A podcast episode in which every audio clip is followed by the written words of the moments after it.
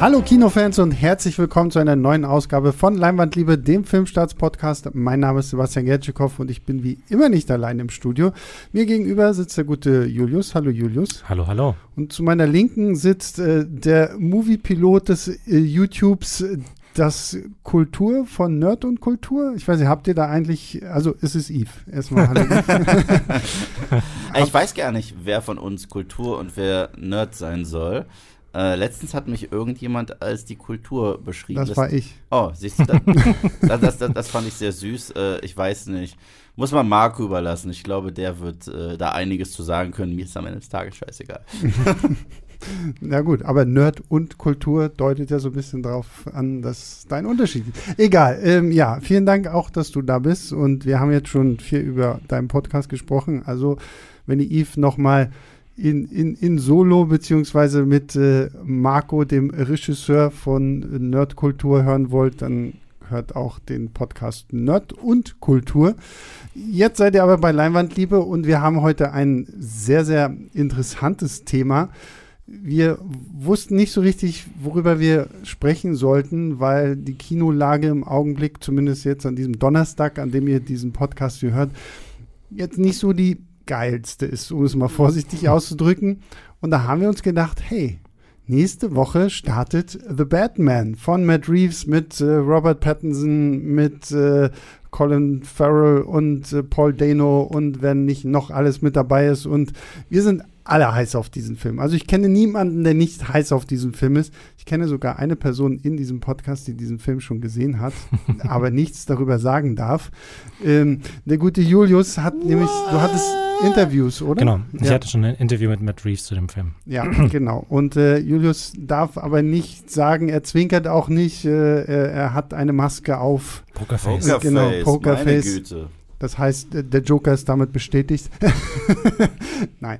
Ähm, genau, und da haben wir uns gedacht, weil wir alle heiß sind, ich glaube, Julius, ich hatte dir den auch geklaut in unserem Podcast über Filme, auf die wir uns 2022 am meisten freuen. Allerdings. Ähm, ich bis heute nicht ver verkraftet. und es wird nächste Woche nachdem wir den Film gesehen haben, natürlich auch einen ausführlichen Podcast dazu geben. Ich gehe mal auch davon aus, auch bei Nerd und Kultur wird man ausgiebigst darüber sprechen. Ja. Und äh, in Vorbereitung zu The Batman haben wir uns gedacht, okay, Robert Pattinson hat irgendwie im Vorfeld so viel Hate abgekriegt. Ah, kann der das überhaupt? Ah, der ist doch nur ein Glitzervampir. Ah, Wie nochmal? Ah, das ist schon fast Schwarzenegger. Schon fast Schwarzenegger. Wir sind bei Batman und Robin angekommen. Genau, ja.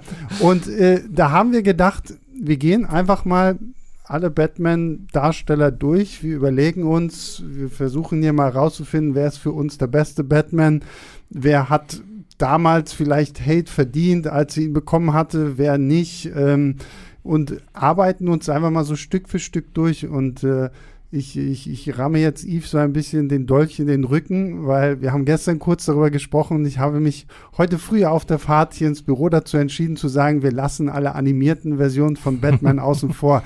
Das heißt, der gute Kevin Conroy, der in der Batman Animated Series aus den 90er Jahren, der natürlich King aller Batmaner überhaupt ist, fällt hier raus. Das ist ganz schön scheiße von dir. Nachdem du mich gestern gefragt hast, wer ist dein Lieblings-Batman? Und ich so, zählt Kevin Conroy? Und du, natürlich zählt Kevin Conroy.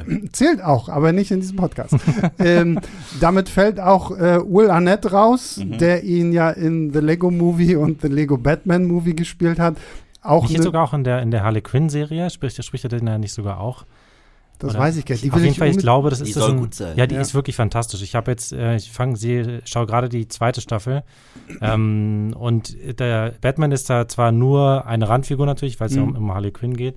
Ähm, ich meine, es ist auch Will Arnett oder es ist auf jeden Fall auch irgendein Comedian oder so ein, okay. so ein komödiantischer Darsteller, der aber tatsächlich auch eine sehr straighte und ziemlich gute ähm, Batman-Performance einfach mhm. liefert in, in, der Serie. Okay. Äh, ja, gut. Wie gesagt, die fallen alle raus. Äh, wir fangen jetzt, ich habe mir gesagt, wir fangen, wir machen es natürlich chronologisch. Äh, und einfach nur, damit wir sie genannt haben, weil ich glaube, keiner von uns hat sie jemals live und in Aktion gesehen. Ähm, Lewis Wilson war 1943 der erste Batman-Darsteller überhaupt in halt diesen Kurzfilmen, die es dann immer so vor den, vor den Kinofilmen gegeben hat. Und äh, Robert Lowry war es dann 1949. Und ja, dann hat es eine lange Zeit gedauert. Dann sind wir zu Adam West gekommen, der ja in den 60er Jahren quasi genau den hippen und lustigen Kapow, Pam, Puff und äh, Robin, der immer äh, irgendwelche komische Sprüche gemacht. Mhm, und das Ha- Bad Anti-Highspray. Äh, und Genau, so. ja. Habt ihr von, von Adam West jemals irgendwie was Batman-mäßiges gesehen? Ja. Ja, nur nur äh, witzige Clips bei YouTube. Mhm. Aber welche Ausschnitte und so. Ich habe früher die Serie geguckt. Ah, Regelmäßig, echt? Cool. regelmäßig, ja. Das war, das Lustige ist, meine erste Erfahrung mit Batman war Batman The Animated Series. Mhm. Und dann dachte ich, wow, es gibt noch eine Serie mit echten Menschen, die muss ja geil sein, weil diese Animated Series war ja richtig düster, äh, gerade für die Zeit. Und ich so, warum ist die so seltsam? Warum, warum wird da getanzt? 60er Jahre halt. So, Ne? ja, aber das, das, das fand ich damals immer so spannend, weil, ja, ich weiß, diese, diese zwei Serien trennen 30 Jahre, aber für mich war das nicht der Fall. Ich habe die circa zeitgleich geguckt Ja, ja, und nie verstanden, warum die Trickserie so erwachsen und so düster ist und warum die mit echten Menschen ja so beschissen ist. Äh, lustig beschissen. Ja, ich Ja. kenne ich kenn von dem Adam West tatsächlich nur diesen Film Batman hält die Welt im Atem, Mit der Bombe. mit, wo es eine, die finde ich immer noch sehr, sehr lustige Szene gibt, in der Batman an einem Hafen versucht, eine Bombe loszuwerden und dann will er sie ins Wasser werfen, dann schwimmen da irgendwie so, so kleine Enten lang, dann will er sie auf die andere Seite vom Pier werfen, da sind da irgendwelche Leute im Ruderboot, dann kommen irgendwelche Nonnen, die ihm den Weg versperren und keine Ahnung was. So, da hast du aber schon, ich glaube, es geht auch irgendwie darum, dass Mitglieder der UN in Staub verwandelt werden und dann, dann müssen sie aber zum Schluss auch erstmal noch den Staub voneinander trennen, damit auch jedes UN-Mitglied dann auch wieder wirklich richtig zusammengesetzt wird. Und äh, ja, also es ist schon wirklich, es ist halt ein Produkt seiner Zeit so, ne? Also ich meine 60er Jahre, dass Ja. das damals irgendwie wahrscheinlich cool war und wahrscheinlich, ich meine zumindest für damalige Verhältnisse ja auch groß aufgelegt, so, ne? Batman als Serie. Also, ich glaube, man kann zumindest sagen, dass, dass die, ähm, die Bösewicht-Darsteller äh, haben, haben sich wahrscheinlich besser, äh, oder die, die, diese, die Darstellung der Bösewichte funktioniert, ist zeitloser als die von Batman und Robin, weil Mhm. die halt einfach so ein bisschen, auch äh, alleine schon die Anzüge und sowas, das sieht halt einfach albern aus und ähm, da gibt es schon, äh, ich, wie heißt der nochmal? Cesar Romero, oder wie Mhm. der, der Joker gespielt hat, ne? Ähm, das ist, ich glaube, den kann man schon wirklich auch eigentlich in einer Liga halt mit den, mit den anderen Joker-Darstellern halt das so. ist doch der, der dann so ein bisschen Jack Nicholson beeinflusst hat, Mhm. ne? als er dann für Tim Burton zum Joker geworden ist. Und tatsächlich äh, auch ein sehr schönes Easter Egg in The Dark Knight. Weil wenn wir das erste Mal Joker, also Heath Ledger sehen, hat er noch eine Maske auf. Mhm. Und diese Maske hatte Cesar Romero in seinem ersten Auftritt auf, bevor Ah, er die okay. abgezogen äh, gezogen hat. Aber Cesar Romero hat sich immer geweigert, seinen Schnauzer zu äh, rasieren. Deswegen hat man den immer gesehen unterm äh, Make-up. Gut, also ähm, Adam West Vorreiter, aber für, für unsere Diskussion jetzt hier, glaube ich, erstmal nicht so wichtig. Es Tut uns leid für alle Adam West-Fans da draußen. Ähm, er lebt in unseren Herzen als der wahre erste Batman natürlich weiter. Aber wir gehen jetzt mal über zum richtigen ersten Kino-Batman, nämlich Michael Keaton, der ihn ja zweimal gespielt hat. Einmal in Batman von 1989 und dann Batman Returns von 1992. Beide Filme unter der Regie von Tim Burton. Batman Returns ist auch nach wie vor für mich einer meiner absoluten Lieblings-Comic-Filme. Ja. Nicht mal unbedingt auf Batman bezogen, sondern immer noch irgendwie auch so einer meiner Lieblings-Comics-Filme, weil das halt so herrlich überdreht und dabei aber trotzdem irgendwie in so einer Ernsthaftigkeit Mhm. geerdet, so wo ich sage, ja, also sorry, ich meine, Danny DeVito als der Pinguin, äh, Michelle Pfeiffer als äh, Catwoman, das ist schon herrlich schräg, aber so Michael Keaton, ich fand ihn schon im ersten Film toll, obwohl ich den ersten jetzt nicht mehr ganz so stark finde, wie ich ihn früher noch cool fand. Geht mir tatsächlich ganz genauso. Ich habe beide gestern nochmal geschaut, ähm, ziemlich eng hintereinander. Und mir ging es tatsächlich wirklich so, dass ich auch gedacht habe, der erste ist ein bisschen langweilig. Mhm. So, also klar, ähm, ich war nie ein großer Fan davon, weil es auch jetzt kein Film war, mit dem ich irgendwie aufgewachsen wäre oder so. Ähm, Und was vor allem aber da jetzt so fehlt in der, in der Rückschau, finde ich, ist halt irgendwas, was den so, was den besonders macht oder irgendwas, was da so besonders hervorsteht. Klar, es gibt so ikonische Momente, wo das äh, Bettflugzeug da irgendwie vom Mond fliegt und äh, wo er dann Ich bin Batman das erste Mal sagt und sowas, klar. Aber abgesehen davon, es gibt einige Szenen, die sich wirklich ziehen wie Kaugummi, die halt auch ewig lange sind und wo man einfach denkt, okay, nach heutigen, nach heutigen Maßstäben müsste da einfach viel früher mal geschnitten werden, weil es ist ja einfach alles gesagt und die, irgendwie, wo dann diese Joker-Parade, die geht irgendwie zehn Minuten und man sieht die ganze Zeit Jack Nicholson, wie irgendwie rumtanzt und Geld in die Menge wirft. So geil. Und es passiert einfach nichts die ganze Zeit und das ist halt einfach äh, bei Batmans Rückkehr ist halt einfach, da ist, steckt richtig eine Idee dahinter, finde ich. Und, ähm, und man wird halt einfach, und alleine, auch wenn es irgendwie was sowas Simples ist wie ähm, die Bösen versuchen, Batman als, als irgendwie Batmans Namen in den Schmutz zu ziehen, mhm. sozusagen. Und dann, und, das, und der macht halt einfach eine Menge Spaß, weil halt Tim Burton noch viel, viel mehr von der Leine gelassen wurde. Und dann einfach, es ist eigentlich ein Tim Burton-Film, ein purer Tim Burton-Film, der nur noch so einen Batman-Anstrich drüber hat, so ein bisschen. also der hat mir auch eine Menge Spaß gemacht, viel, viel mehr als der erste. Was sagst du zu Michael Keaton in der, in der Rolle? Ähm, ich war nie so ein Riesenfan. Also ähm, ich mag ihn tatsächlich lieber als Batman als, äh, als, als Bruce Wayne. Ähm, mhm. Ähm, Bruce, sein Bruce Wayne, finde ich, fand ich immer ein bisschen zu ähm, irgendwie zu flapsig oder, oder irgendwie verpeilt so ein bisschen mhm. auch. Ähm, ich glaube, es, halt, es liegt vielleicht auch daran, dass in beiden Filmen halt eben auch so eine, so eine Love Story so eine große Rolle spielt und er irgendwie sich über beide Ohren irgendwie verliebt ist und dann auch dann so ein bisschen liebestolpert da rum, rum rumhampelt durch den Film und so, aber ähm, ich, viele finden ja tatsächlich ihn auch irgendwie so als Bruce Wayne gerade toll, aber das geht mir nicht so. Hm. Ist bei dir aus wie? Ich liebe Michael Keaton als Bruce Wayne und als Batman, weil ich finde, er kann es eigentlich richtig gut, beide Rollen einzufangen. Das ist ja später dann mit Christian Bale komplett äh, auf die Spitze getrieben worden, weil da, da, spielt er drei Rollen. Da spielt er den echten Bruce Wayne, den Fake Bruce Wayne, den er der mhm. Gesellschaft äh, vorstellt und Batman, diesen Dämon.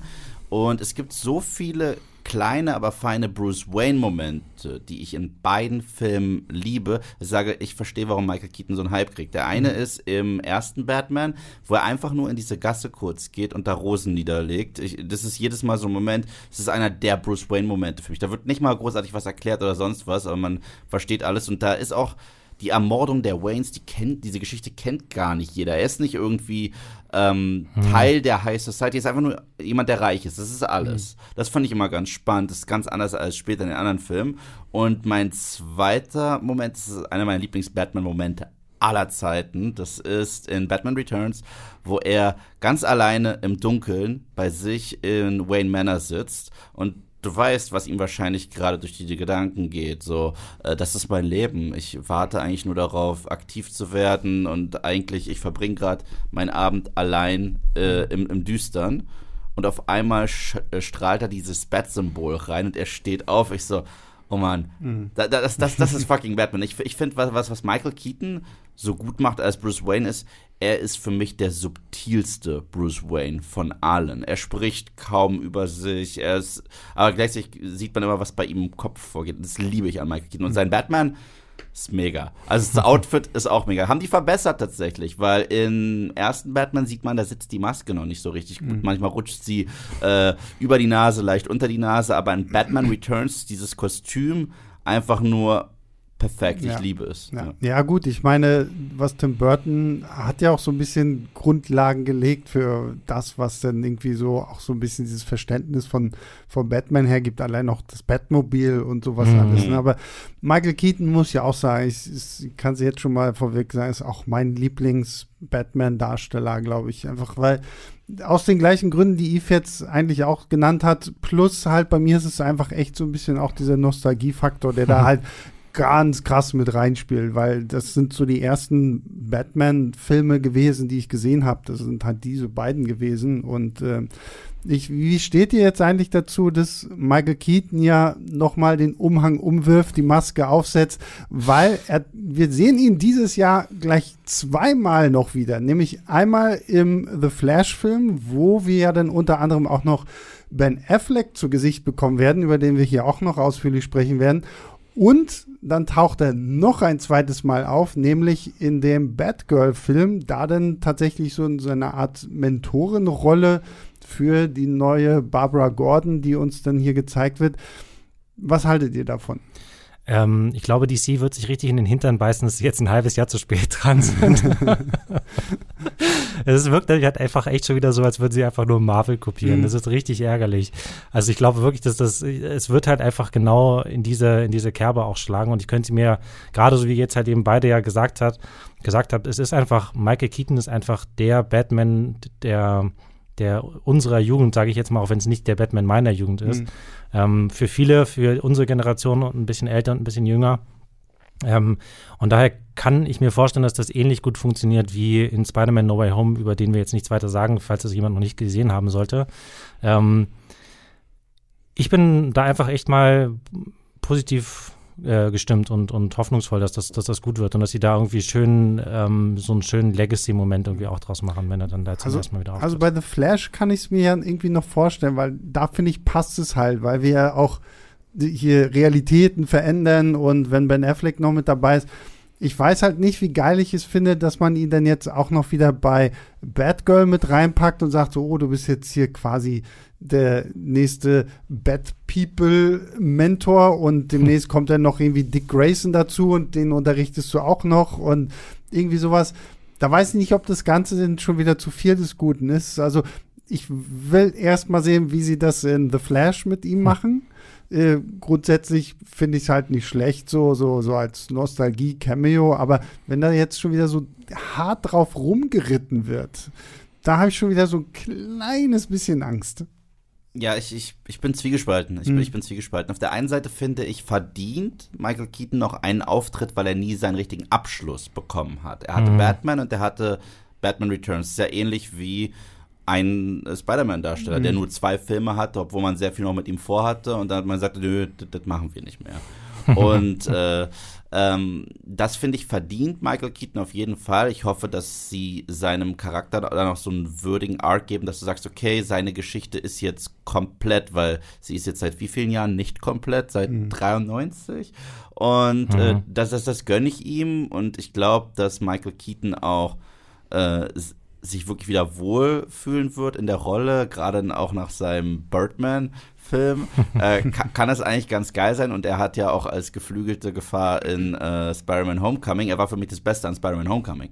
Ähm, das kann alles cool sein. Auf der anderen Seite, mittlerweile zieht es bei mir nicht mehr einfach nur Schauspieler oder Figuren zu nehmen, die ich kenne und die vor meiner Nase zu wedeln. Es macht zurzeit jeder. Es, es, hat 2015, als ich Han und Chewie an Bord des Millennium Falcon gesehen habe, hat es so gezogen wie nichts anderes. Aber wir sind jetzt einfach sieben Jahre später und es macht jeder. Mhm. Und in Bad, ich, da, da gebe ich dir zum Beispiel Unrecht.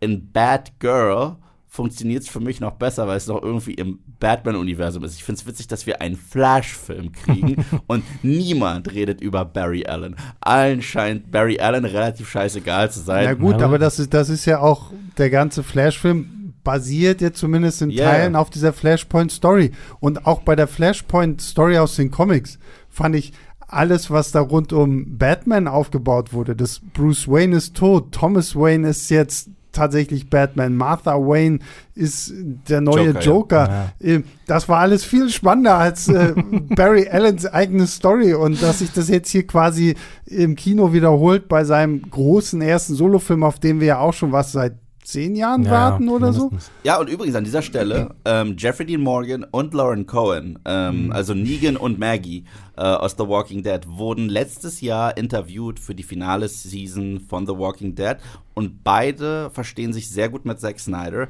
und beide haben ja äh, Thomas und Martha Wayne in, für zwei Sekunden gespielt mhm. in, in Batman wie Superman und beide sagen, wenn Zack sie anruft und sagt, er zieht das mit denen durch und er macht äh, Jeffrey Dean zu äh, Thomas äh, Wayne, aber Batman und mhm. Lauren Cohen zu äh, ähm, Martha Wayne, aber Joker. Wäre natürlich geil. Die beiden haben direkt gesagt, wir sind direkt am Start. Ich meine, wir bekämpfen uns gerade als äh, Negan und Maggie. Warum nicht als Joker und Batman?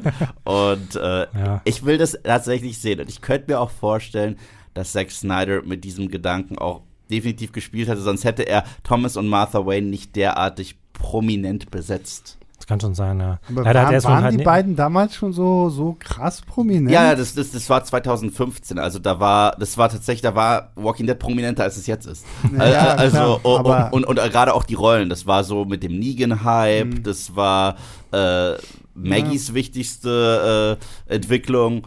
Braucht mich nicht so anschauen. Wir, wir, wir werden es leider nie sehen, weil Nee. ich kann mir auch nicht vorstellen, dass Zack Snyder jetzt nochmal groß Nee, irgendwie nee. anfängt. Der, da der ist jetzt, der ist durch mit DC und der Ja. hat, hat eben mit, mit The Flash auch nichts zu tun. Ja. Ich meine, das heißt natürlich nicht, dass auch nicht äh, Andy Muschietti, die, sie nicht- die beiden nicht irgendwie vor die, vor die Kamera geholt haben könnte.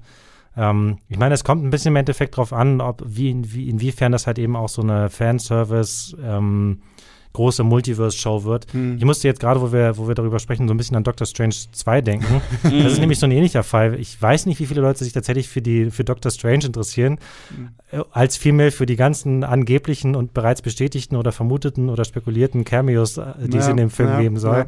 Also das ist, könnte ich mir vorstellen, dass da, dass da The Flash und, und Doctor Strange in so eine sehr ähnliche Ja, Kerbe schlagen Voll. werden. Obwohl bei Doctor Strange freue ich mich einfach darauf, dass es ein Sam Raimi-Film ist. Das, Ja. ist, das, ist, das ist so der Grund, warum ich wirklich heiß bin. Ich bin ganz ehrlich. Es ist nicht Doctor Strange, es ist ein bisschen Wanda, weil ich WandaVision-Fan bin. Mhm. Aber es ist in erster Linie Sam fucking Raimi macht einen Marvel-Film, das ist lange her und ja. Der zweite Trailer sah auch schon wieder deutlich mehr nach Horror aus als der ja, also ich hoffe, also ich hoffe. Gut. Wir sind vom Thema Ich wollte gerade sagen, kommen wir, kommen wir vom Marvel mal wieder zurück zu DC, unseren guten Freunden und zu Batman. So, jetzt wird es ein bisschen schwierig. Wir gehen jetzt mal weg von Michael Keaton und Hm. wir gehen in die großartige Joel Schumacher-Ära, die uns gleich zwei unterschiedliche äh, Batman-Filme und zwei unterschiedliche Batman-Darsteller beschert hat. Nämlich zum einen Val Kilmer 1995 in Batman Forever und dann den großartigen George Clooney in Batman und Robin von 1997. Und ich muss dazu sagen, ich habe vor Ewigkeiten mal versucht, die wieder zu gucken. Und ich, ich konnte es nicht. Ich Du, hast, du hattest einen Gastauftritt in meinem Batman und Robin Video. ich konnte es nicht. Das, daran kann ich mich schon gar nicht mehr dran. Nein, du hast gesagt, Yves, jetzt, jetzt mach Ach schon. so, und das- offen ja, ja, auf habe ich gesagt, ja. nein, ist beschissen, ist beschissen, will ich nicht. Ich, ich wollte, genau, weil Yves hat ja auf, äh, auf, auf dem Moviepilot YouTube-Kanal seine Rewatch-Reihe zu diesem Batman-Film gemacht. Und dann dachte ich, okay, komm, ich muss sie mal gucken, weil ich kann mich dran erinnern, der kleine Sebastian, der damals 95 äh, Batman Forever im Kino gesehen hat, der war begeistert. Ich auch. Der, der war so, äh, ich meine, Jim fucking Carrey als der, der Riddler in seinem komischen grünen Spandex-Ding da so komplett over the top. Tommy Lee Jones, der gerade irgendwie einen Oscar bekommen hatte, hier jetzt als, als Two-Face. Das waren so Figuren, ich, ich war begeistert. Und jetzt, wie gesagt, habe ich den vor kurzem, ich wollte ich wollt ihn wirklich gucken. Ich habe nach 20 Minuten ausgemacht. Das ging irgendwie nicht mehr. Also, Ja. ähm, und dementsprechend, ich weiß, dass mir zumindest Val Kilmer als, als Batman so noch ganz gut gefallen hat. Also ich finde, ich glaube, ihm hätte man tatsächlich auch so eher eine Chance geben sollen, wirklich auch nochmal irgendwie wiederholtes Mal aufzutauchen. ich glaube, er wollte auch nicht. Er, er Mhm. wollte auch nicht. Wahrscheinlich hat er das irgendwie das Desaster kommen sehen. Ja, gut, das kann natürlich sein. Ich habe ja tatsächlich mit keinem Batman-Film verbinde ich so viel wie mit Batman Forever. Hm. Obwohl es ein Fi- Batman-Film ist, den ich nicht mag. Mhm. Was ganz witzig ist, weil als ich klein war, ich habe den nicht im Kino gesehen, sondern VHS und mich in diesen Film verliebt. Und ich war damals der größte Jim Carrey-Fan nach Ace Ventura und Die Maske. Hm. Und das war toll. Und äh, ich hatte so lange gewartet, nach Batman Returns wieder einen Batman-Film zu sehen. Ich war immer noch sehr, sehr jung. Und der Film ist aus so vielen Gründen spannend, finde ich. Weil es, es ist kein guter Film. Okay, ich muss nochmal betonen, es ist eigentlich ein ziemlich beschissener Film. Aber ähm, alles, alle benehmen sich wie in der Adam West Show, Ja. außer Val Kilmer. der, der, der nimmt das mega ernst und er an sich, ich, da gebe ich Sebastian recht, ist kein schlechter Bruce Wayne und kein schlechter Batman. Und die probieren auch in diesem Film das erste Mal auf diese Traumaverarbeitung einzugehen mit seinen Eltern. Und das ist das Beste am Film. Und da gab es anscheinend noch richtig, richtig viel mehr Sequenzen, wo Mhm. Joel Schumacher gesagt hat, ja, die schneide ich raus. Stattdessen brauchen wir mehr Blödsinn. Wir wollen, wir wollen ja kein Batman-Drama, Ja, sondern wir wollen die Ja. Batman-Show. Darf ich euch eine Frage stellen? Das ist was, was mir jetzt beim Rewatch wieder aufgefallen ist. Es fällt mir eigentlich jedes Mal auf. Ich so, da ist was, was, was an diesem Film so besonders beschissen und seltsam ist. Und zwar der Riddler. Ist ja hier Edward Nigma, äh, Jim Carrey, äh, Wayne-Mitarbeiter und so weiter und so fort. Und er kommt auf die Idee, zum Riddler zu werden, weil es den Riddler schon gibt als Spielzeug bei sich zu Hause. Das heißt, gibt es den Charakter Riddler eigentlich schon? Ich meine, es ist immer dieses Ding, komplett mit Design, mit allem. Das Outfit ist da mhm. und er zeigt auch immer mit, mit dem Finger auf so ein Fragezeichen. Ich so, also kennen die Leute doch diese. Es ist so, als wenn es die Comic Superman gibt in unserer Welt und ich auf einmal rumlaufe in einem Superman Cape. So. ja gut, aber das ist doch so ein bisschen dieses äh, Prinzip Kickers oder irgendwie so so ja, es gibt irgendwelche Figuren und wir wollen die imitieren und da, also, ganz, dass du diese Frage jetzt stellst, wo ich mir denke, so, fuck it, so bei dem Film frage ich, hinterfrage ich, ich gar nichts Ich weiß, ich habe mir da mehr Gedanken gemacht als Joe Schumacher. Und Nichtsdestotrotz, jedes Mal, wenn die Szene kommt, wo er sich entscheidet, wie er sich tatsächlich nennt und wer er sein will und wie sein mhm. Outfit aussieht, da sieht er, ich habe eine Riddler-Puppe äh, bei mir zu Hause. Das bin ich jetzt. So. Zeigt natürlich, dass der Riddler nicht sonderlich clever ist, obwohl er eigentlich ein ziemlich cleverer und guter Batman-Schurke ist. Und die ganzen, sammelt er nicht auch irgendwie die ganzen, die ganzen Gehirnwellen von, von ja, den Bewohnern ja, ja, von Gotham genau. ein und fügt die dann, und dann lässt er sich die selber so in den Kopf schießen. So funktioniert das mit der Technik in den 90ern damals. Ja, das war so ein bisschen die Kritik am Fernsehen, so macht uns alle dumm und ne, sehr clever. subtil. Ganz subtil. Ja, ich meine, subtil ist an dem Film, glaube ich, wirklich nichts, aber mir hat der auch echt immer großen Spaß gemacht. Es war lange auch so ein Guilty Pleasure, bis ich ihn dann irgendwann vor nicht allzu langer Zeit auch nochmal geguckt habe und dann auch einfach gemerkt habe, nee, es ist einfach wirklich kein guter Film. Nee. Er macht immer noch eine Menge Spaß. Ich habe auch an, an, Jim Carrey und ähm, Tom Lee Jones eine Menge Spaß. Mhm. Ich finde tatsächlich auch, weil Kilmer ist eigentlich echt ein guter Batman. Ähm, was ich aber ganz, ganz furchtbar fand, ist tatsächlich jetzt beim ähm, mit erwachsenen Augen nochmal draufschauen, ist, wie gerade mit der Figur von Nicole Kidman umgegangen wird in dem Film. Ich finde sie so also, random. Chase, Chase Meridian oder sowas, glaube ich, yeah. auch eine Neuerfindung ne, für die Und das ist wirklich, es ist überhaupt keine Figur. Es ist einfach halt nur ein Sexobjekt, was halt in diesen mhm. Film gestellt wird. Und die aber hat auch keiner, keinen Antrieb außer Batman ist heiß und Bruce Wayne ist auch heiß. aber das finde ich bei ihr richtig witzig, weil, weil sie, sowas haben wir noch nie gesehen. Ich meine, bei Catwoman und, und, und, Bruce war ja so eine sexuelle Dynamik da und eine romantische und so weiter. Mhm. Und sie will ihn die ganze Zeit anspringen. Und ehrlich gesagt belästigt sie ihn schon fast. Das ist richtig, also ich finde es ein bisschen witzig, dass sie das Bat-Symbol benutzt und er sagt, na, hast du deinen Lederanzug mit? Ich so, und, und das, also das heißt, auf der einen Seite will dieser Film ein Kinderfilm sein. Und auf der anderen Seite diese Dialog, ich habe so, ich so, what? Ich, in meinem Video, ich habe so häufig nach jedem Satz, den sie sagt, äh, Quagmire reingeschnitten. Gegen die. Weil, wow wow, wow. Und äh, die, ja. die, wilden 90er Jahre. Ja, aber übrigens, apropos, ne, ich, da muss ich jetzt noch mal kurz zurück zu Batmans Rückkehr. Das ist auch wirklich nicht mehr lustig, was da an sexuellen Anspielungen und irgendwelchen oh, ja. doppeldeutigen Witzen und so weiter. Also beziehungsweise das ist eigentlich Absolut, überhaupt nicht doppeldeutig, es ist kom das komplett ist eindeutig. Der, der, der, hat, der, hat, ja, das ist ja das Witzige. Batman äh, äh, von 89, den haben alle geliebt. Und dann meinten die, Burton, mach was du willst. ja, oh, ihr werdet sehen.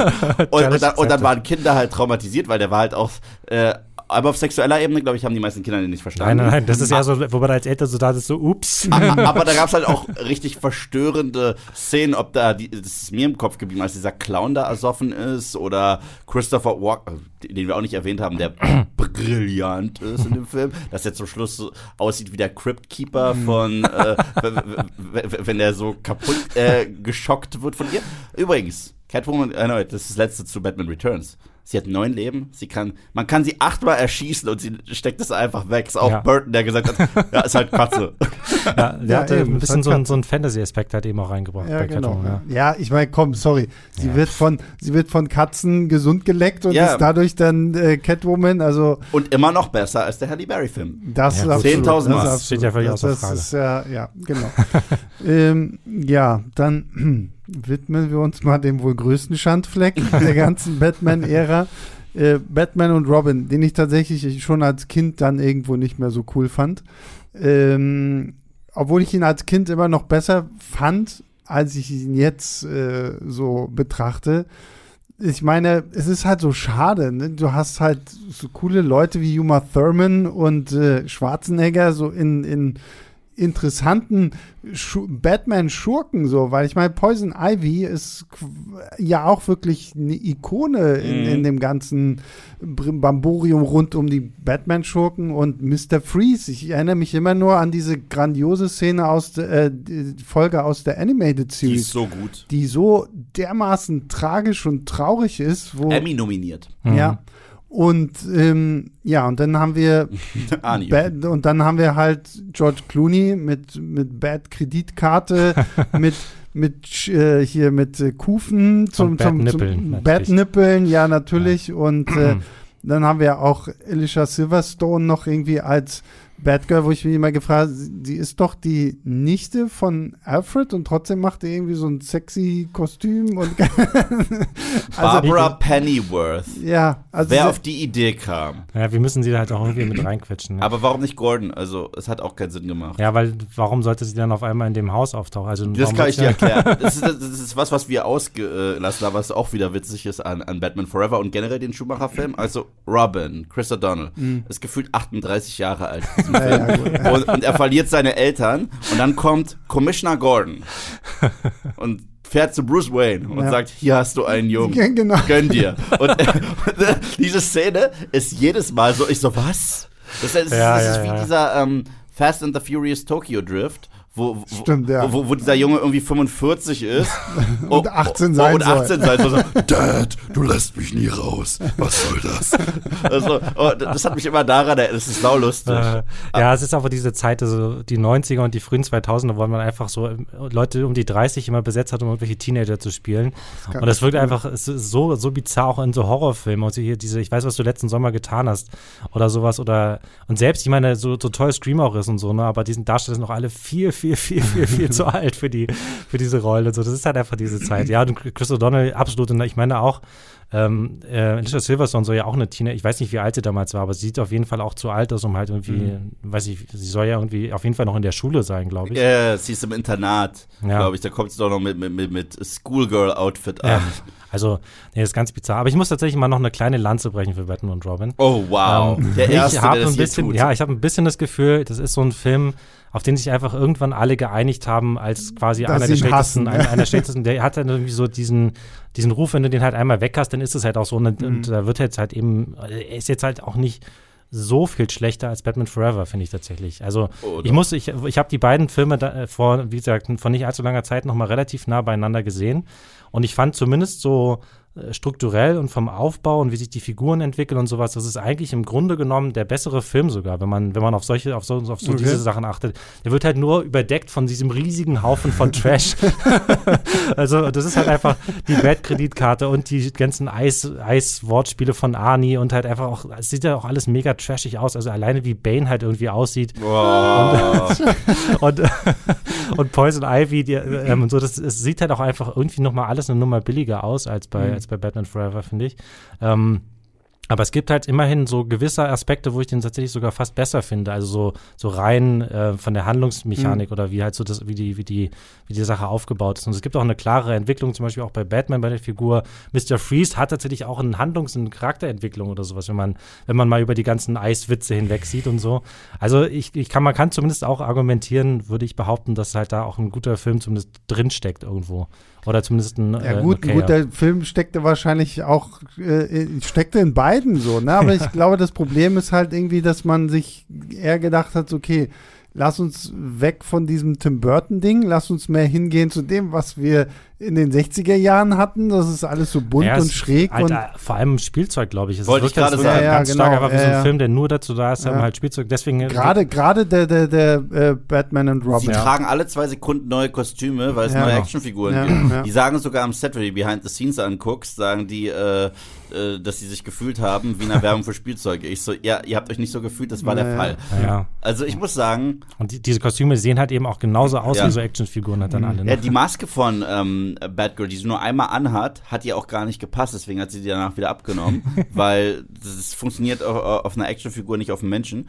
Und äh, ich weiß nicht, also die einzige Lanze, die ich brechen kann für den Film, ist, dass er so scheiße ist, dass er lustig ist. ja, das, auch- das also dazu. das ist halt dieser The Room-Effekt. Bei Batman Forever hat halt alle Szenen mit Val Kilmer, die sind schon irgendwie ernst, wenn er sich an das Buch erinnert, äh, auf, auf der Beerdigung. Da sowas gibt's da. Bei Batman and Robin, das ist erstens nur George Clooney, dem ist es scheißegal, der ist Ja. ein, der spricht auch Hi Freeze. I'm Batman. Das ist seine Batman-Stimme.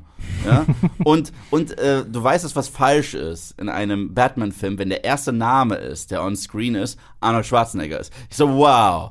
Es geht los. Und es hat ja gar nicht aufgehört. Also erstmal hat er, what killed the dinosaurs, the ice age, alright, everyone freeze und so weiter. Und dann kommt sie und haut nur Pflanzenwitze raus und nervt. Und dann treffen die sich beide und betteln sich, wer nerviger sein kann. Haben wir Bane und er ist ein Pokémon und sagt seinen Namen. Ich so, what? Ja, ja, Ja, und das ist halt der Punkt, ne? Das ist halt was, was Julius, glaube ich, auch meinte. So, es ist halt, da wäre eine geile Geschichte hinter, weil, wie gesagt, Freeze kann eine wirklich tragische, Voll. gute Gesch äh, Figur sein. Poison Ivy, also ich liebe sie in den ganzen Comics und so, Mhm. die es rund um Batman gibt. Auch in der Animated Die, da ist Series sie so gut. ist sie auch so. Oder in der Harley Quinn-Serie. ja, gut, die, die, die, zweite, zweite Hauptfigur neben Harley Quinn. Ja, die, ich will die Serie unbedingt endlich mal sehen. So. ähm, und das ist halt einfach schade. Und ja, wie gesagt, diese ganze Batman-Familie, die dann da irgendwie so geführt aus dem Nichts aufgebaut wird, da merkst du halt auch so, so, oh, wir wollten unbedingt irgendwie noch so viel mehr und viel machen. Vor allem, das Lustige, ich, ich wusste das gar nicht, ich habe mir das gestern, habe ich das so, ähm, es waren ja tatsächlich mehrere Filme noch in dem ganzen Mhm. Zusammenhang geplant. Unter anderem ein Film namens Batman Unchained, in dem Scarecrow sich mit Harley Quinn zusammentut, um Batman wahnsinnig zu machen. Da wäre dann sogar auch noch der Joker irgendwie aufgetreten. Und was ich an dem Film toll finde, dass sie tatsächlich an Nick Cage für die Rolle des Scarecrow gedacht haben. Oh Und ja. sorry, wie geil wäre bitte Nick Cage als Scarecrow? Er wäre schon fast Superman gewesen und dann das. Ja, eben. Und, und dann hätte es wohl noch einen, einen zweiten Film, irgendwie Batman Dark Knight, äh, wo es wohl auch um Man-Bat gegangen wäre. Uh. Um, auch noch mal um Scarecrow und wahrscheinlich wollten sie das dann auch so ein bisschen inspiriert von äh, dem Comic von Frank Miller, The Dark Knight Returns, so dass Batman sich eigentlich zurückgezogen hat, dass Dick Grayson hier jetzt eher so als äh, Batman agiert und so. Wo ich mir denke, ja, coole, coole Ideen, die sicherlich auch hätten was werden können, wenn die vorherigen Filme nicht alle so katastrophal gewesen wären und wenn nicht irgendwie innerhalb von kürzester Zeit ja auch zwei unterschiedliche Batman-Darsteller einfach haben, was natürlich auch schon sehr auffällig ist. Das ist das Ding. Val Kilmer hat damals übrigens unterschrieben, ohne das Skript je gelesen zu haben für Batman Forever. Ihm wurde angeboten, Batman zu sein. Und Naja, er, klar. Ja. Ja. Und deswegen hat er die Rolle auch so ernst genommen. Hat er den Film gesehen und gesagt, Ciao. Aber für einen äh, Schauspieler muss ich jetzt mal die Lanze brechen, der in allen vier bisherigen Batman-Filmen mitspielt. Das ist Michael Gow als Alfred, Alfred, Pennyworth. ja. Und er ist in Batman und Robin nicht schlecht. Also er, er ist der einzige Charakter, den ich wirklich mag und der auch so ein bisschen tragisch ist. Und ich muss sagen, ich mag diesen Alfred. Und ich finde, er ist ein Ja. richtiger Trooper. Das ist ja in allen vier Filmen aufgetaucht. Das ist ja der Typ, der Commissioner Gordon spielt auch, aber das ist das Problem an den Burton und Schumacher-Filmen, also von vielen äh, Problemen. äh, Commissioner Gordon ist scheißegal. Also ob der jetzt mitspielt oder nicht, Ja. spielt absolut keine Rolle. Der ist auch so ein ganz komisch, der ist ja auch irgendwie, im, gerade in dem ersten äh, Burton-Film auch fast noch so ein Antagonist, weil der halt Ja. irgendwie noch ähm, ja, so mit in dieser ganzen Korruptionssuppe mit drin steckt und so. Ganz komisch auch wieder mit, mit Gordon, der Figur Gordon umgegangen wird. Also wieso ist dieses, aber dieses Verhältnis zwischen den Burton und Schumacher-Filmen ist irgendwie so, es soll halt eine Reihe sein. Wahrscheinlich war das damals halt so die Überlegung, damit man halt so das, halt eine Kontinuität hat, ne, und die Leute halt auch, hey, ihr habt die ersten beiden gesehen, schaut euch jetzt den dritten an. Mhm. Aber ganz ehrlich, heutzutage ist das allerhöchstens ein Soft-Reboot. Eigentlich ist das eine neue Reihe. Na fast. Ja, klar, total, absolut. total, Ist total. es auch, ist es auch. Aber wie gesagt, du hast halt den Alfred da. Und ich, da muss ich auch sagen, ist für mich der beste Alfred, den wir auf der Kinoleinwand hatten. Mhm. Also da, da, den, den mag ich lieb. nee, ist ja, um Gottes Willen, dafür sitzen wir hier, um zu diskutieren.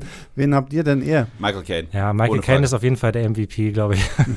ähm, wobei ich muss tatsächlich, ich, ich glaube, ich kann wirklich eigentlich jedem Alfred irgendwie was abgewinnen. Ich auch. Jeremy Irons ist äh, auch großartig, finde Den ich. fand ich gut. Ich muss aber sagen, ich finde Jeremy Irons wirklich gut als Alfred. Er ist mir tatsächlich ein wenig zu jung für Alfred. Es, es recht, weil, weil Batman soll ja auch noch ein älterer Batman sein. Ben Affleck ist ja sichtlich älter gemacht, auch ein bisschen graue Haare. Und ich habe das Gefühl, die beiden trennt vielleicht trennen die äh, 20 Jahre. So. Und Ja. ich, und ich, äh, das sollte, Alfred sollte sich nicht wie Papst, sondern schon fast wie Opa anfühlen, so ein bisschen. Und deswegen hat mich das immer ein bisschen gestört, aber generell, ich finde, Jeremy Irons ist ein super Alfred. Ja, vor allem, der hat auch so was Hemdsärmeliges. Er hat irgendwie nicht so, er ist nicht so dieser diese Operfiguren, Ja. sondern eher so halt auch so ein bisschen so ein Helfer. Er tüftelt ja auch immer damit an seinen Geräten rum und sowas. Und das ist halt ein Da bisschen anders ich- als Michael Caine oder. Also Michael Caine mag ich auch. Michael Caine wäre so meine Nummer zwei. So, aber ich bin tatsächlich sehr, sehr gespannt, wie, wie der neue Film das wird. Jetzt haben wir ja dann Andy Serkis Ja. als ähm, Alfred. Und da hast du zumindest wieder diesen Altersunterschied gut so, ne? Mhm. Weil, also Aber ist Andy Serkis so viel älter als Robert Pattinson? Nee. ja, zumindest rein vom optischen her, Ja, finde ja. ich, sieht man schon so, dass so, sein dürften aber auch nur 20 Jahre sein oder sowas. kann gut möglich sein, aber wie gesagt, so rein das optische reicht schon irgendwie aus und ich bin irgendwie immer mal ganz happy, auch Andy Serkis mal wieder ohne Motion Capture, sondern Ja, in, in, ja, ja, ja. In, in, in echt zu Er sehen. ist so. aber auch ein phänomenaler Schauspieler, so. Ja, also er ist auch ein In allem, was er macht. Ja. Und- Ich, ich, ich finde, er war ja in, in Black Panther eigentlich so ein heimlicher Seed. Total. Ja. über den haben viel zu wenig gesprochen. Seine Version von What is Love, die er da im Verhör, das, Mhm. ja. War, das war vielleicht die beste Szene des Films. So. Ähm, okay, kommen wir mal weg von Alfred und gehen wieder rüber zu Batman. Ja. Und äh, ja, wir lassen eine unheimliche Ära hinter uns. Mhm. Lange hat man dann irgendwie gewartet, was passiert. Und dann kam ein gewisser Christopher Nolan um die Ecke und sagte, ich mache jetzt einen neuen Batman. Mhm. So, alle sich gedacht haben, ach, ja gut, schlimmer als äh, George Clooney kann es ja auch irgendwie nicht werden. Ähm, Christian Bale betrat die Leinwandfläche und wurde zu Bruce Wayne, aka Batman. In Batman Begins von ich, ich- 2005 ist es schon, ne? Ja. Dann The Dark Knight 2008 und The Dark Knight Rises 2012. Die großartige Dark- Dark Knight Trilogie von Christopher Nolan.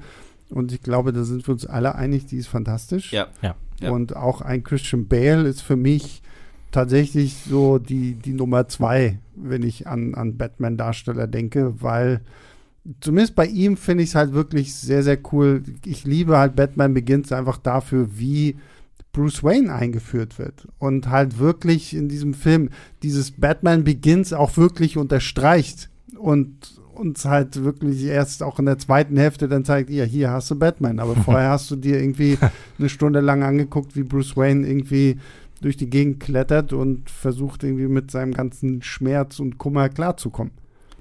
Ich, äh, wenn ich jetzt meine Nostalgie wegnehme, okay, dann ist Christian Bale für mich die unangefochtene Nummer eins äh, äh, als als Batman und Bruce Wayne. Unangefochten. Und ich finde, was Nolan so gut gemacht hat, gerade in Batman Begins, ist eigentlich, wenn wir ganz ehrlich sind, der erste Batman-Film, in dem Batman auch die Hauptrolle ist. Weil in äh, den Burton-Filmen waren es eigentlich die Schurken eher. Also es war äh, Jack Nicholson hat, äh, das ist also der erste Batman war sein Film und Catwoman und Pinguin waren ganz klar die Stars in Batman Returns und in den Schumacher-Filmen der erste war eine Origin Story für den Riddler, das war sein Film und der zweite war die Arnie Show. Und Aber ist ja letztendlich auch so ein bisschen was, was Batman in den Comics auch ausmacht. Ja, und ja, und sein, sein Schurkenkatalog ist teilweise viel illustrer und interessanter als er als Figur selbst. Absolut, aber trotzdem, weil es ja immer so lange Comics sind, haben, also so eine lange Comicreihe ist, klar. lernen wir ihn dadurch besser kennen. Und Nolan hat sich gesagt, ich will, dass sich die Leute um Bruce Wayne jucken. Ob er jetzt den Anzug anhat oder nicht, ist scheißegal. Und ich finde, die erste Hälfte von Batman Begins hat somit die beste Origin Story und somit das beste Storytelling, das ich je in einem Superheldenfilm gesehen habe. Die zweite kann nicht mehr so gut mithalten, wenn er dann den Anzug hat und zurückkommt. Das ist immer noch gut, sehr gut sogar. aber die erste Hälfte, die ist so stark, Ja. da verliebe ich mich jedes Mal aufs Neue. Also von äh, der Ermordung der Waynes, die wir schon häufiger gesehen haben, das ist die beste Version davon, finde ich, bis hin zu ja, diesen unterschiedlichen Rollen, die er spielen muss. Er ist Wayne, dann ist er aber auch Wayne, der High Society Playboy, wie er so tut, weil, weil was clever ist, weil wenn er alle zwei Sekunden verschwinden würde und würden einfach sagen, okay, äh, also Wayne ist zurück und gleichzeitig dieser merkwürdige Batman-Charakter, ha, dann wie er Batman ist, ist ein Dämon Ja. und dann der echte, sentimentale Wayne, der immer noch der Junge ist, der seinen Eltern hinterher traut und eigentlich sich nur Rachel und, genau, und, irgendwie Alfred diese, opfert. und irgendwie an diese äh, Liebe zu, öffnet, zu, ja. zu, oder eigentlich vergeblich auch an diese mögliche Romanze irgendwie mit Rachel klammert. Übrigens eine Sache, ich mochte Katie Holmes immer lieber als Maggie Gyllenhaal in, der, in der? Rolle. Aus irgendeinem Grund, ich weiß nicht, vielleicht liegt es auch daran, dass ich auch Batman Begins halt irgendwie diese, dass sie halt da so eng verflochten ist halt irgendwie. Ähm, Da, da, irgendwie- da bin ich vollkommen bei dir, Julius. Also ich muss wirklich sagen, nichts gegen Maggie Gyllenhaal, ähm, die ist auch toll, aber ist natürlich irgendwie blöd, wenn du mitten in so einer Trilogie die Darstellerin Ja. wechseln musst für die gleiche Rolle und du kannst jetzt nicht einfach sagen so, ja, sie ist jetzt nach Übersee gefahren und sie, sie äh, tut nichts mehr zur Sache.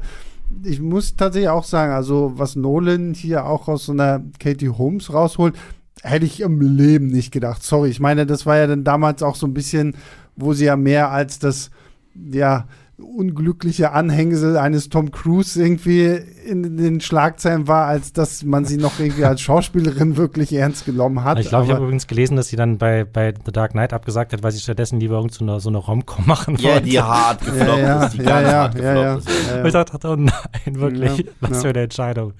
Naja, gut.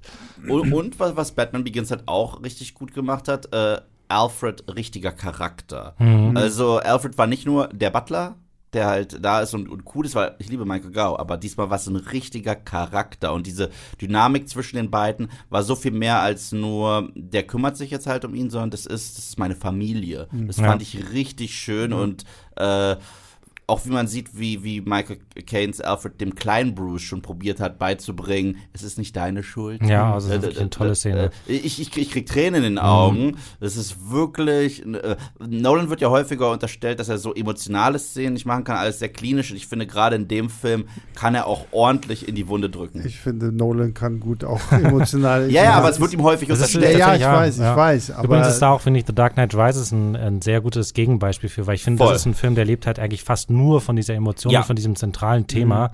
Und ich habe jetzt auch beim erneuten Schauen wieder gedacht, ja, okay, es ist so ein bisschen, der hat so seine Schwächen, der ist, vielleicht hat noch mal so ein Tick irgendwie Feinstift noch mal gefehlt an dem Drehbuch von The Dark Knight Rises. Also es gibt so ein paar Momente, die wirken so ein bisschen überhastet, das wirkt manchmal so ein bisschen ungeschickt auch irgendwie so Exposition reingequetscht, aber dafür sind halt eben die emotionalen Szenen und die Kerne, die Kern, die wichtigen Momente, auch da gibt es zum Beispiel diese eine Aussprache auch zwischen Alfred und, und Bruce Wayne, Oh ja. wo er ihm halt das erzählt, dass er diesen Brief von Rachel damals verbrannt hat und sowas, ähm, wo sie ihm halt eigentlich eine Abfuhr erteilt hat und ähm, wollte ihm das halt eben ersparen. Dann gibt es am Schluss diese Szene am Grab, wo, weil er halt eben noch glaubt, dass er tot ist. Wobei das Ende weiß man ja. immer, Ne? Obwohl, ob, obwohl, obwohl, obwohl, die Szene vom Grab, ich habe die nie so gedeutet, dass Alfred glaubt, dass, äh, äh, dass, äh, dass er sich, bei- dass er sich bei, bei Wayne entschuldigt, sondern tatsächlich bei den Eltern. Ja. Er steht äh, am Grab von Thomas und Martha Wayne und sagt, I failed you. Ja, Äh, aber das weil war- er, weil er glaubt, Ah, dass Bruce tot ist. Ja, ja. genau. Also ja. Ne, aber ich finde auch, der dritte ist sehr unterschätzt, finde ich, von vielen so. voll. Ne? Also, weil ich meine, das Ding ist, wir haben halt Batman Begins, der einer der besten Origin-Stories überhaupt ist, Mhm. der, wie Yves richtig gesagt hat, sich ja wirklich auf Batman an sich äh, konzentriert. Deswegen ist Ra's al Ghul, finde ich, ich finde ihn als Schurken cool so, aber jetzt nicht so, wo ich mir denke, so, wow, so. Dafür hat sich ja Nolan dann den, genau den richtigen aufgespart, der ja dann in The Dark Knight ja Batman schon fast die Show stiehlt eigentlich, Voll, ne? Mit, ja. mit äh, Heath Ledger als dem Joker. Und äh, da, da merkt man dann auch wirklich, dass das auch eine richtige Entscheidung gewesen ist, den Joker nicht schon in den ersten Film zu packen. Weil, wie gesagt, du hast halt in diesem zweiten Teil einfach zwei so unterschiedliche Charaktere, die aufeinander prallen. Und äh, da braucht es einfach diesen Film, dass du, wie Yves ja meinte, dich darum scherst, wie es Bruce Wayne geht und wie es Batman geht. Ne? Und ich finde, das ist halt zum Beispiel auch was, was den The Dark Knight klar besser macht als den, den Batman von Tim Burton, wo ja auch Batman und Joker aufeinander prallen. Und es sogar auch so ähnliche, ähnlich ist, dass halt der, jo der Joker Batman eigentlich in den Schatten stellt, halt so, sowohl von der Leinwandzeit als auch von der Performance und sowas. Aber es ist halt einfach nicht der, der gibt eigentlich wirklich nicht, nichts Spannendes, was da halt erzählt wird. Und das arbeitet halt Nolan viel, viel besser einfach heraus. Diesen Unterschied und so die Gemeinsamkeiten und die Unterschiede zwischen diesen beiden Figuren halt. Obwohl ich noch mal sagen muss, ich finde Liam Neeson ist unglaublich Ja. al Ghul. Muss trotzdem sagen, ich, fi- äh, und für mich, um ein letztes Mal einen Marvel-Vergleich zu machen, ich sag, das ist einer meiner Lieblingsvergleiche. Batman Begins macht das richtig, was Iron Man 3 falsch gemacht hat. Und zwar, uns wird eine Figur präsentiert, die heißt Ghul, dieser Typ da auf dem, äh, auf dem Thron. Und dann geht er irgendwann kaputt und dann sagt man, das ist der echte Ghul und die Kinnlade ist unten und oh, der passt noch viel besser, weil alles, was er gesagt hat und die Dynamik zu Bruce, oh mein Gott, ist das geil, das ist ein Twist. Und bei Iron Man 3, der Twist mit dem Mandarin dagegen, also, es ist, also diese zwei Filme, finde ich, kann man immer miteinander vergleichen, wie man das umsetzt. Ja gut, bei dem einen ist da wird halt eben auch, äh, wird halt eben auch ein Witz draus gemacht. Ja, aber klar. es Ja, aber halt der Ersatz gemacht. danach, dieser, dieser, ähm, hier, ähm, Guy Pierce im Anzug, der dritte, uninteressante Iron Man-Schurke, der einfach Ja, da ist, gut, weil, ja. ja, hat ein, Ja, hat ein Meeting mit ihm verpasst. Ver Verständlich, Todfeinde. Also macht sich Tony Stark ein Feind nach dem anderen.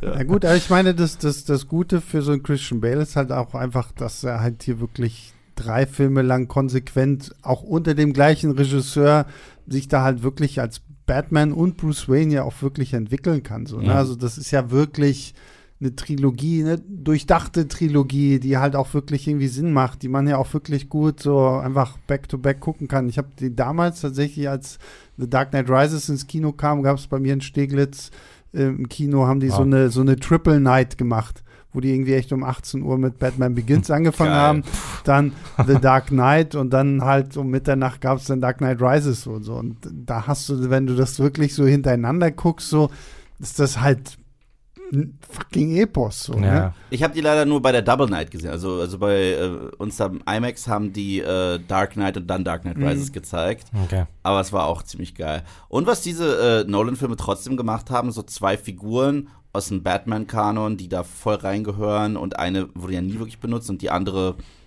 ignoriert. Äh, Lucius Fox und Morgan Freeman. Wow.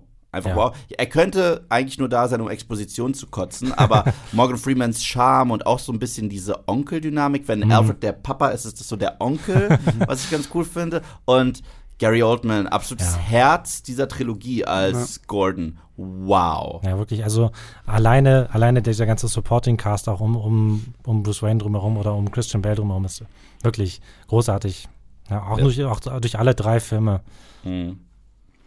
Und Bane. Ba- äh, Ich habe das Gefühl, ich, ich habe das Gefühl gehabt, das Gefühl gehabt, dass ähm, Nolan mit dem letzten Teil auch zwei in Ungnade gefallene äh, Schurkenfiguren retten wollte. Äh, Und das ist einmal Catwoman. Ich mag ja Anne Hathaways Catwoman. Sie, sie ist für mich nicht Michelle Pfeiffer, aber ich mag, ich mag sie wirklich sehr gerne. Ja. Und Bane. Die wurden beide in die Tonne getreten, einmal in Batman und Robin, einmal in dem äh, Halle Berry Catwoman-Film. Und er meinte, nein, die beiden ziehe ich aus dem Dreck und Die können was. So, die können was. ja. Und gerade Bane. So, äh, Ja, ja. Ich, Ja, gut, dass man da auch diese ganze Nightfall-Comic-Story da so mit reinnimmt, dass äh, Bane ihm Batman das, das Rückgrat bricht. Ja, und Ja. sowas. wow. alles ist schon, da ist auch wieder so eine geile Ikonografie einfach von so einem Nolan und die, die Bilder, so, Ja. wenn sie da diesen Kampf haben in dieser was ist das, diese Zisterne da unter, wo, wo das, das Wasser so runterfällt und so. Es sieht halt auch einfach grandios gut aus. Und seine Rede vom Gefängnis liebe Ja, ich ja. Accept this man's resignation. Ja, ich habe mich, hab mich schon gefragt, wann du eigentlich deine Bane-Stimme auspackst. gerade auch. Musste sein, Da sein, bin, da bin ich aber echt froh, dass sie das zumindest im Nachhinein noch ein bisschen abgebessert haben, weil Ja, das ist, das ist tatsächlich auch, ich, vielleicht ist sogar Dark Knight Rises der erste von den Nolan-Filmen, ähm, wo er das mit dem Sound so, Ja. so Ja, ja. der hat sich da so ein bisschen auch reingesteigert. Ja, und das ja. ist wirklich so ein bisschen der erste. Ich glaube, ich erinnere mich noch ziemlich gut dran, wo damals der erste Trailer kam und niemand hat irgendwas verstanden. Ja, ja, genau. Nicht mal, weil da, ich glaube, da gab es, das war nur so ein kurzer Teaser und auch eine Szene ist halt, wo die, wo, ähm, äh, wo Jim Gordon im, im Krankenhausbett liegt und irgendwie sich so eine Maske Ja, außerhalb ja, also- Mund hat, der so, "Äh, Batman muss zurückkommen. Was? Was hat der gesagt? Und dann, endet der Trailer noch mit dieser, und dann sagt auch Bane, was? Ja, und dazu noch Catwoman flüstert. ja, Das war, das Das- war der, der, Film, der Film der drei nicht erkennbaren Stimmen. Ja. das war der ASMR-Film. So. ja, ja, genau. Ja. Ja, und, und selbst wenn man den jetzt halt auf dem Fernseher zu Hause schaut und ähm, da ist es dann, selbst dann ist es irgendwie so, dass man, dass man bei so manchen Szenen, wo dann irgendwie noch explodiert und geschossen wird und Mhm. irgendwie und dann und dann zwischendurch wird dann halt einfach noch die Dialoge gesagt und ich, da, es hat sich da auch schon so ein bisschen so ein Streit darum entwickelt, ob das irgendwie, ob das gut ist, ob das schlecht ist und Nolan und, und so ist halt einfach ein Verfechter davon, der sagt, ja, im echten Leben würde man in der Situation auch nichts verstehen. Stimmt Ja, vielleicht. stimmt, aber, aber, aber wieso schreibst du dann überhaupt Dialoge? Ja, so, ja, so, ja, genau. das, aber es hat mich ehrlich gesagt in allen Nolan-Filmen hat mich das nur wirklich in der Introsequenz von Tenet gestört, wo ich dachte, dass was mit dem Kino nicht stimmt. Also wo halt der Soundtrack, das Geballere da in dieser Oper Ja. so laut war, dass jedes Mal was, wenn es geht, ich so, hä? Ja. Und ich, ich, und ich dachte, ich dachte, es liegt an meinen Ohren. Ich dachte, ich dachte, oder dass, dass, dass die Boxen äh, Mhm. falsch ausbalanciert sind, dass halt der Sound so laut ist und äh, die Gespräche so laut Bei, bei Tenet war ich das erste Mal froh, dass ich diesen Film zuallererst auf Deutsch geguckt habe. ich habe ihn, glaube ich, ich hab ihn, glaub ich, mit Untertiteln gesehen, also Englisch Ah, mit das Untertiteln. Das war auch ziemlich, das war auch, ja, gut, ja. ja. Tatsächlich nicht unpraktisch gewesen bei dem Film. Ja, aber apropos Intro übrigens, ne? also das Intro von The Dark Knight Rises ist auch fantastisch, dieser Wow, Flugzeug, dieser Ja, Flugzeugüberfall. ja. Und sowieso, ganz ehrlich, also ähm, bei, bei diesen Batman-Filmen sieht man auch einfach den Unterschied, was das, was das wirklich ausmacht, dass Nolan halt einfach so viel wie möglich mit praktischen Effekten Ja, macht. Ne? ja. Wirklich, das ist wahrscheinlich das Einzige, was, was digital ist bei den meisten von diesen drei Filmen, sind halt irgendwie diese Fledermausschwärme.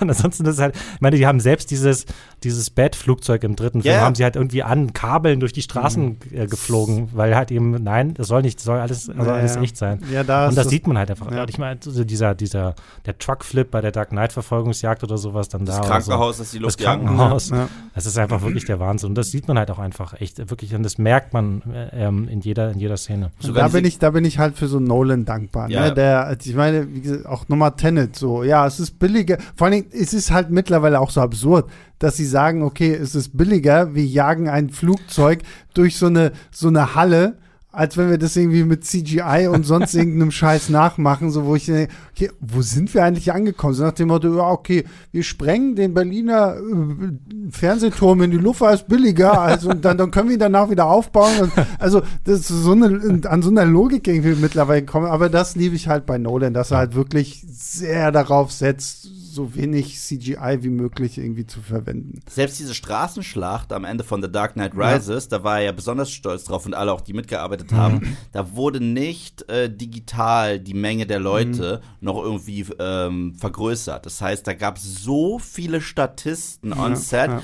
die haben das, glaube ich, das perfekte kontrollierte Chaos äh, genannt. Und das ist halt auch geil, das siehst du. Du siehst da diese Menschenmassen, diese Cops und diese äh, Bad Guys da unter Bane und wie die aufeinander losrennen. Das ist so eine starke Szene und das Ja. kriege ich einfach nicht, wenn ich äh, zig namenlose CGI-Kreaturen sehe, die aufeinander zurennen. Sag Ja. ich, oh, ist nett, ist halt wie in einem Videospiel.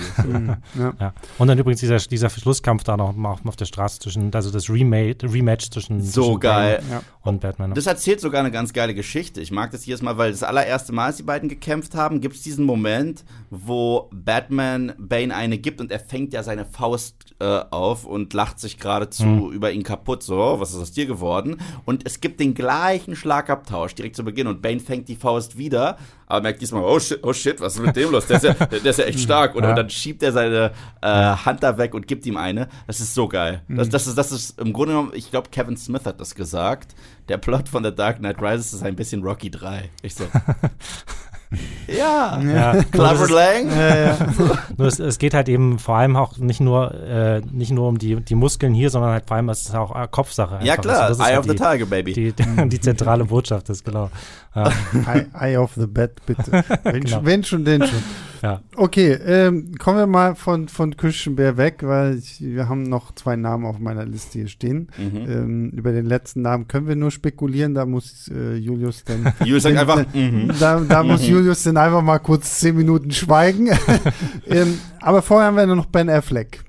Ben Affleck, der gute Mann, der im Vorfeld schon ziemlich viel Hate dafür auch abgekriegt hatte, als es nach einem Christian Bale hieß, so, oh, Ben Affleck. Ich meine, es ist natürlich auch wahnsinnig schwer so. Wie willst du sowas folgen wie äh, Bale? Das wird genau so ein, so ein Drama werden, wenn Marvel irgendwann kommt, so hier, das ist euer neuer Wolverine. Oder Schau. ja, eben, ne? Ja. So, also das sind halt, wenn du so ikonische Sachen hast wie ein Christian Bale als Batman, wird es natürlich schwer. Und Ben Übrigens äh, bei Michael Keaton damals ganz gen genau dasselbe. Ja. Grün. Nur, nur halt damals noch nicht digital, sondern offline. Ja, und-. Und was witzig ist, Michael Keaton hat davor Beetlejuice gespielt und äh, wenn man sich Heath Ledger anguckt, ist sehr viel Beetlejuice drin im Joker, also Full Circle. ja, und äh, wie gesagt, Ben Affleck tauchte dann das erste Mal 2016 in Batman wie Superman auf, hatte einen kleinen Auftritt in Suicide Squad. Mhm. Ähm, dann gab es Justice League. Justice Äh, League. Jos Justice League und den Snyder Cut, den wir ja jetzt erst letztes Jahr gesehen haben. Und er wird ja tatsächlich dann auch noch mal in The Flash jetzt auftauchen. Da haben wir ja schon kurz drüber gesprochen.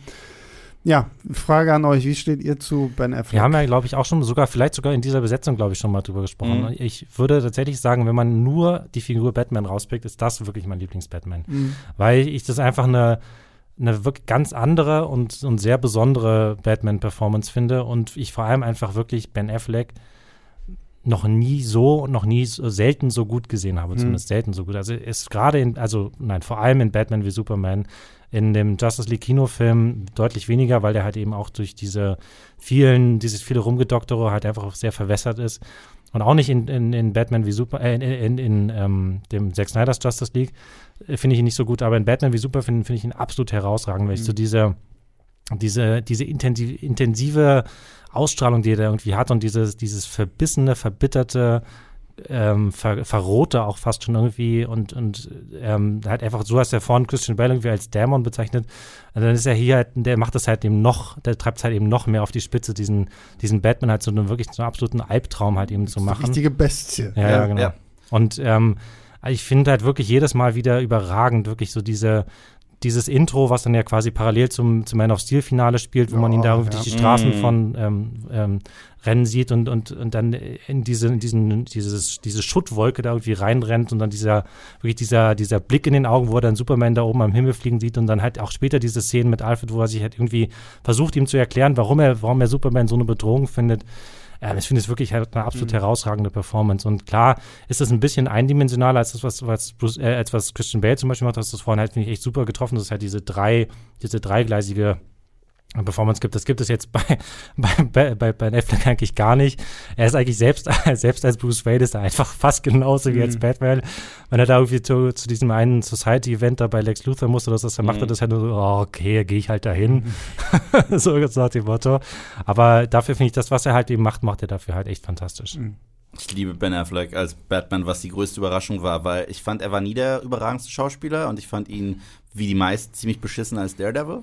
Und ich glaube, daher kam auch der Hate, so, weil, Ja, weil, ja. weil sie dachten, wir haben dich doch schon mal gesehen in so einer dunklen Ritter-Rolle. Und auch mit so einer Maske bis Genau. die bis so das halbe Gesicht bedeckt. Genau, und dann kam damals dieses erste Foto in Schwarz-Weiß, so im Profil, und ich so, Mann, er hat das Heldenkinn. Und das ist, das ist auch ohne Spaß mein Lieblings-Batman-Kostüm. ich dachte, Ja. du sagst jetzt Batman-Kind. Ja, ja. stimmt. Wir machen halt das, wenn man ein Ranking für YouTube Auf jeden Fall. Meine, ja. Lieb meine Lieblings-Batman-Kind. Nee, aber, aber ich so, ich so okay, äh, dieses Kostüm ist mein, das ist, das Ja. ist, das ist Frank Miller, das ist, das ist, das ist The Dark Knight Returns. Und ähm, es stimmt, er hat nicht dieses, dieses Dreier-Ding äh, wie Christian Bale, aber es würde auch nicht zur Story passen. Ich finde, er hat, äh, was, was voll viele vergessen, ich finde, er hat einen richtig geilen Arc in, ähm, in, in Batman wie Superman, Ja. weil er fängt ja an als dieser Typ, wo alle gesagt oh, der tötet, ist ja gar nicht mehr Batman. Ich so, ja, aber, aber, ja, aber, es wird, aber das, ist, das ist the point. Das, das, wird, das wird ja nicht Ja. glorifiziert. Außerdem schaut euch mal Michael Keaton in Batman Ja. Sticker. Der, tötet- der tötet die Bösen links und rechts. Ja. Ich Ja. meine, Ja, der, der und- schiebt, irgendwie so eine, so ein, so ein Dynamitstangen in Ja, seine ist Hose ein und sie haut ihn, dann- ja. und, einen, und einen zündet er mit, dem, mit der Flamme von, mit dem Antrieb Gut, von ich, seinem Bett. ja, und ich meine, bei Zack Snyder hat es ja gefallen, weil Ja. Superman hat ja letztendlich in seinem letzten Akt gegen Zod. Zod da ja auch jemanden umgebracht. Aber kein Menschen. Deswegen, Ja. Gott darf Gott töten, aber Gott darf nicht Ameise töten. Aber, äh, aber ich, ich fand, ähm, guck mal, am Ende des Films, ganz am Ende, wenn, äh, Spoiler-Alarm für Batman wie Superman, wenn, wenn, wenn, wenn Superman tot ist, ja, danach tötet Ben Afflecks Batman nicht mehr. Keine Ja. Menschen. Äh, da, äh, absolut nicht mehr. Und das, das ist sein Arc. Danach hat er wieder diese, äh, diesen Glauben an die Menschheit, wofür Superman verantwortlich war. Deswegen, ich finde, es ist ein unfassbar starker Arc. Ich fand ihn super als Batman. Und weil sie ihn nicht so dekonstruieren, wie äh, Nolan das macht, ist diese Eröffnungsszene, wo er da an der Wand klebt, an der Decke. Ja, das ist gut. Die, Ja, ja. die, die, die, kommt aus dem Albtraum. Ja. Und das ist, das, ist, das ist so gut. Also, man, also ich, man, ich, man hat eben nicht so das, ah ja, das hat er damals bei der League of Shadows ja, ge gelernt. genau, nee, das ist einfach, das, das ist fucking Batman, darum kann Ja, er das jetzt. ja. Und ich, und ich verteidige ja auch häufiger die Martha-Sequenz. Ja, bin Also- ich absolut bei dir. Also für mich ist es nicht, oh, also deine Mama ist wie meine, lass uns Freunde sein. Das ist es nicht. Also es ist, Ja. er hat gerade den Fuß am Hals von einem kleinen Jungen, der bettelt, dass seine Mama gerettet wird und äh, was er immer im Kopf hat, ist, ist, ist die letzten Bilder seiner Mama. Ja, ja. Und er sieht, oh Gott, er ist zu dem geworden, was äh, ihm angetan wurde. Ja. Und deswegen Ja. finde ich das eigentlich ganz, ganz schön. Ich glaube, das ist ein ganz großes Problem bei Batman wie Superman tatsächlich. Es ist ein Film, der ohne Frage eine Menge Probleme auch hat oder sowas, aber es wird halt, finde ich, auch viel übersehen und das geht so ein bisschen auch wie bei The Dark Knight Rises vielleicht. ähm, es wird halt einfach viel sich nur darüber lustig gemacht, über, über so eine Handvoll Szenen, die dann auch einfach völlig aus dem Kontext gerissen werden. Das ist so dieses, ähm, hier diese, es gibt auch so lauter so YouTube, hier so Honest Trailer und, Mhm. und uh, Everything Wrong with und, und so, dieses und How It Should Have Ended und so. Das ist so eine, so ein, hat sich auch irgendwie so eine Kultur entwickelt, dass man halt eben sich so, so, so Filmszenen rauspickt und sich die dann halt immer wieder drüber lustig macht und dann so Meme, Ja, das, so Meme genau, ich wollte gerade sagen, so. das ist halt so dieses Meme-Problem, Ja. was dich vergessen lässt, dass du da eigentlich einen starken Film hast. Und was finde ich ja bei Batman wie Superman, was ich ohne Eve auch nie erlebt hätte, dass du ja quasi noch diesen es ist Ultimate der Cut. Ultimate Cut Ja. hast, der ja tatsächlich viele, viele Aspekte, klar macht er den Film länger, aber so, so bestimmte Sachen einfach nochmal viel schlüssiger Bei Zack Snyder sowieso immer besser. die ja, ja, klar, immer, bei, bei immer. ihm, absolut.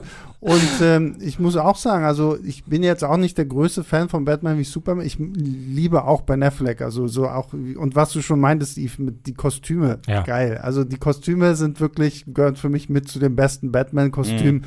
die wir so hatten. Aber hier halt auch wirklich so diesen Bruce Wayne zu sehen, der hier quasi die Zerstörung von, von Gotham irgendwie rächen will und eigentlich für die Leute einsteht, die da alle gestorben sind, während sich Götter im Himmel irgendwie gekloppt haben und so. War auf jeden Fall auch ein, ein interessanter neuer Ansatz einfach. Voll, voll, Ja. voll. Also ich, ich finde generell, Zack Snyder hat sich sowohl was Clark Kent als auch Bruce Wayne angeht eine Menge getraut und ich liebe beide Interpretationen total. Ich finde Clark Kent selbst in Batman wie Superman nicht so stark wie in Man of Steel. Das ist, da ist er richtig gut und in Batman wie Superman ist er halt da, weil der Film heißt Batman wie Superman. Aber man, man sieht, was Zack Snyder wichtig war an Batman wie Superman und das war ganz klar Batman. Also es ist ein Batman-Film. Das, ist- Ja, ja. das ist durch Ja. und durch ein Batman-Film. Und auch das ist tatsächlich aber in der Ultimate Edition besser, weil halt da eben, da gibt es ja noch so einen ganzen Handlungsstrang, wo er als Reporter noch, also Ja, ja. wo Clark Kent als Reporter unterwegs ist und halt Ja. eben so ähm, auch viel mehr äh, ähm, der Grund dafür herausgearbeitet wird, warum er ja auch auf Konfrontationskurs ähm, mit, mit Mhm. Batman irgendwie geht.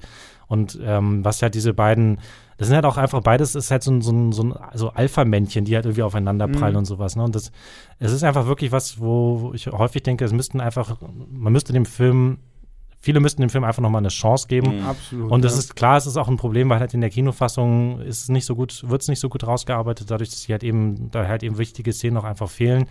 Ähm, und vielleicht ist es auch einfach ein Storytelling-Problem, dass das halt ist nicht Zack Snyders größte Stärke. Das glaube ich, Mhm. steht völlig außer Frage. Der kann halt visuell und der kann Sound Mhm. und der kann, Ja. das kann er halt her herausragend und Kostümdesign. Ja, ja das, das Problem finde ich für mich bei Batman wie Superman ist halt immer noch dieses letzte Drittel. Ja. Also dieser ganze Kampf da Ja, ist das Einzige, was daran geil ist, ist diese fucking großartige Einführung von Wonder Woman. Ja, die ist Sorry, mega. das ist so, so geil. Und da finde ich, funktioniert auch dieser Gag so, hä, wo kommt die denn her? Ah, wie? Ich dachte, die gehört Ja. zu dir. So, und da mit ihrem Theme dazu. Das ist schon geil, Das ist so gut, aber halt dieser CGI-Muskelfrosch da, das, das ist halt, das ist halt leider, das, das versaut viel von Ja. diesem Vergnügen. Ja. Und das hindert mich ehrlich gesagt auch immer, weil ich kriege ja auch immer mal so meine Phase, wo ich denke, oh, jetzt müssen wir mal so bestimmte Filme nochmal wieder. Aber jedes Mal bei Batman wie Superman denke ich mir so, ah, jetzt müsstest du dir den Scheiß, müsstest du dir aber auch noch dann dazu angucken. Ich, ich muss trotzdem sagen, Batman wie Superman ist so ein Film, der wird für mich mit jedem Mal gucken trotzdem ein bisschen besser. Weil die Sachen, die schlecht sind, die bleiben schlecht. Das ist, das ist alles mit Doomsday.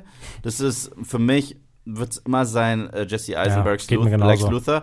Obwohl ich finde ihn gar keinen schlechten Schurken und er bleibt im Kopf, bleibt er mehr als viele Comic-Schurken Mhm. zurzeit. Aber es ist halt null Lex. Also das ist, das ist Zuckerberg, aber das, das, ist, das, das ist halt nicht Lex. Ja, ich, Lex ich zu verstehe das auch nicht so richtig, was, was da Ja. so passiert ist. aber, äh, aber ich, ich liebe so viel an diesem Film Ja. und ich finde den halt auch visuell so. Das kann, Zack Snyder kann CGI sowas von ästhetisch und Comic-akkurat machen. Hat er Mhm. mit Watchmen, mit 300 und so weiter Mhm. gezeigt. D- Weil er geht dann halt richtig all in. Er sagt, es sieht halt aus jetzt wie ein Comic-Panel und davor habe ich dann auch wahnsinnig, wahnsinnig Respekt. Das Einzige, was ich mich jedes Mal, ich weiß, das ist für mich trotzdem die seltsamste Ermordung der Waynes. Ich bleib dabei. also, dass Jeffrey Dean Morgans Thomas Wayne da einen Typen sieht, der sagt, äh, gi- gib mir die Kette deiner Frau oder sonst was und er bist dich, box dich. Und, und, und, und dann wird er niedergeschossen. Ich so, was wäre, wenn du es gemacht hättest? Ich meine, in, in der Nolan-Trilogie war es so wichtig zu zeigen, dass Thomas Wayne alles gemacht hat, damit es dazu nicht kommt. Also, Ja. hier hast du mein Portemonnaie, hier hast du das, geh nach Hause, alles okay und wird trotzdem erschossen. Das, ist, das ist tragisch. Aber hier, er macht einen auf Nigel und sagt, ich, ich bringe zwei Fäuste zu einem Pistolenkampf. Oh. Und dann auch Maggie, äh, also Martha, springt, springt ihn auch an und fässt seine Pistole an. Er so, okay, dann schieße ich dich auch tot. So. Das soll halt einfach zeigen, dass dieser Bruce Wayne schon so eine Kämpfernatur in die Wiege gelegt bekommen hat du- durch seine Eltern, die halt Ja. bei sowas sich sagen so, was bist du, Pistole? Scheiß drauf. Na, hier. bei Zack Snyder ist jeder ein bisschen Leonidas. Ja, natürlich. Also es, ist, es, ist, es, ist, es ist so, es ist viel mehr Badass zu sterben. Das als- ist Gotham Ja, ja, genau, genau.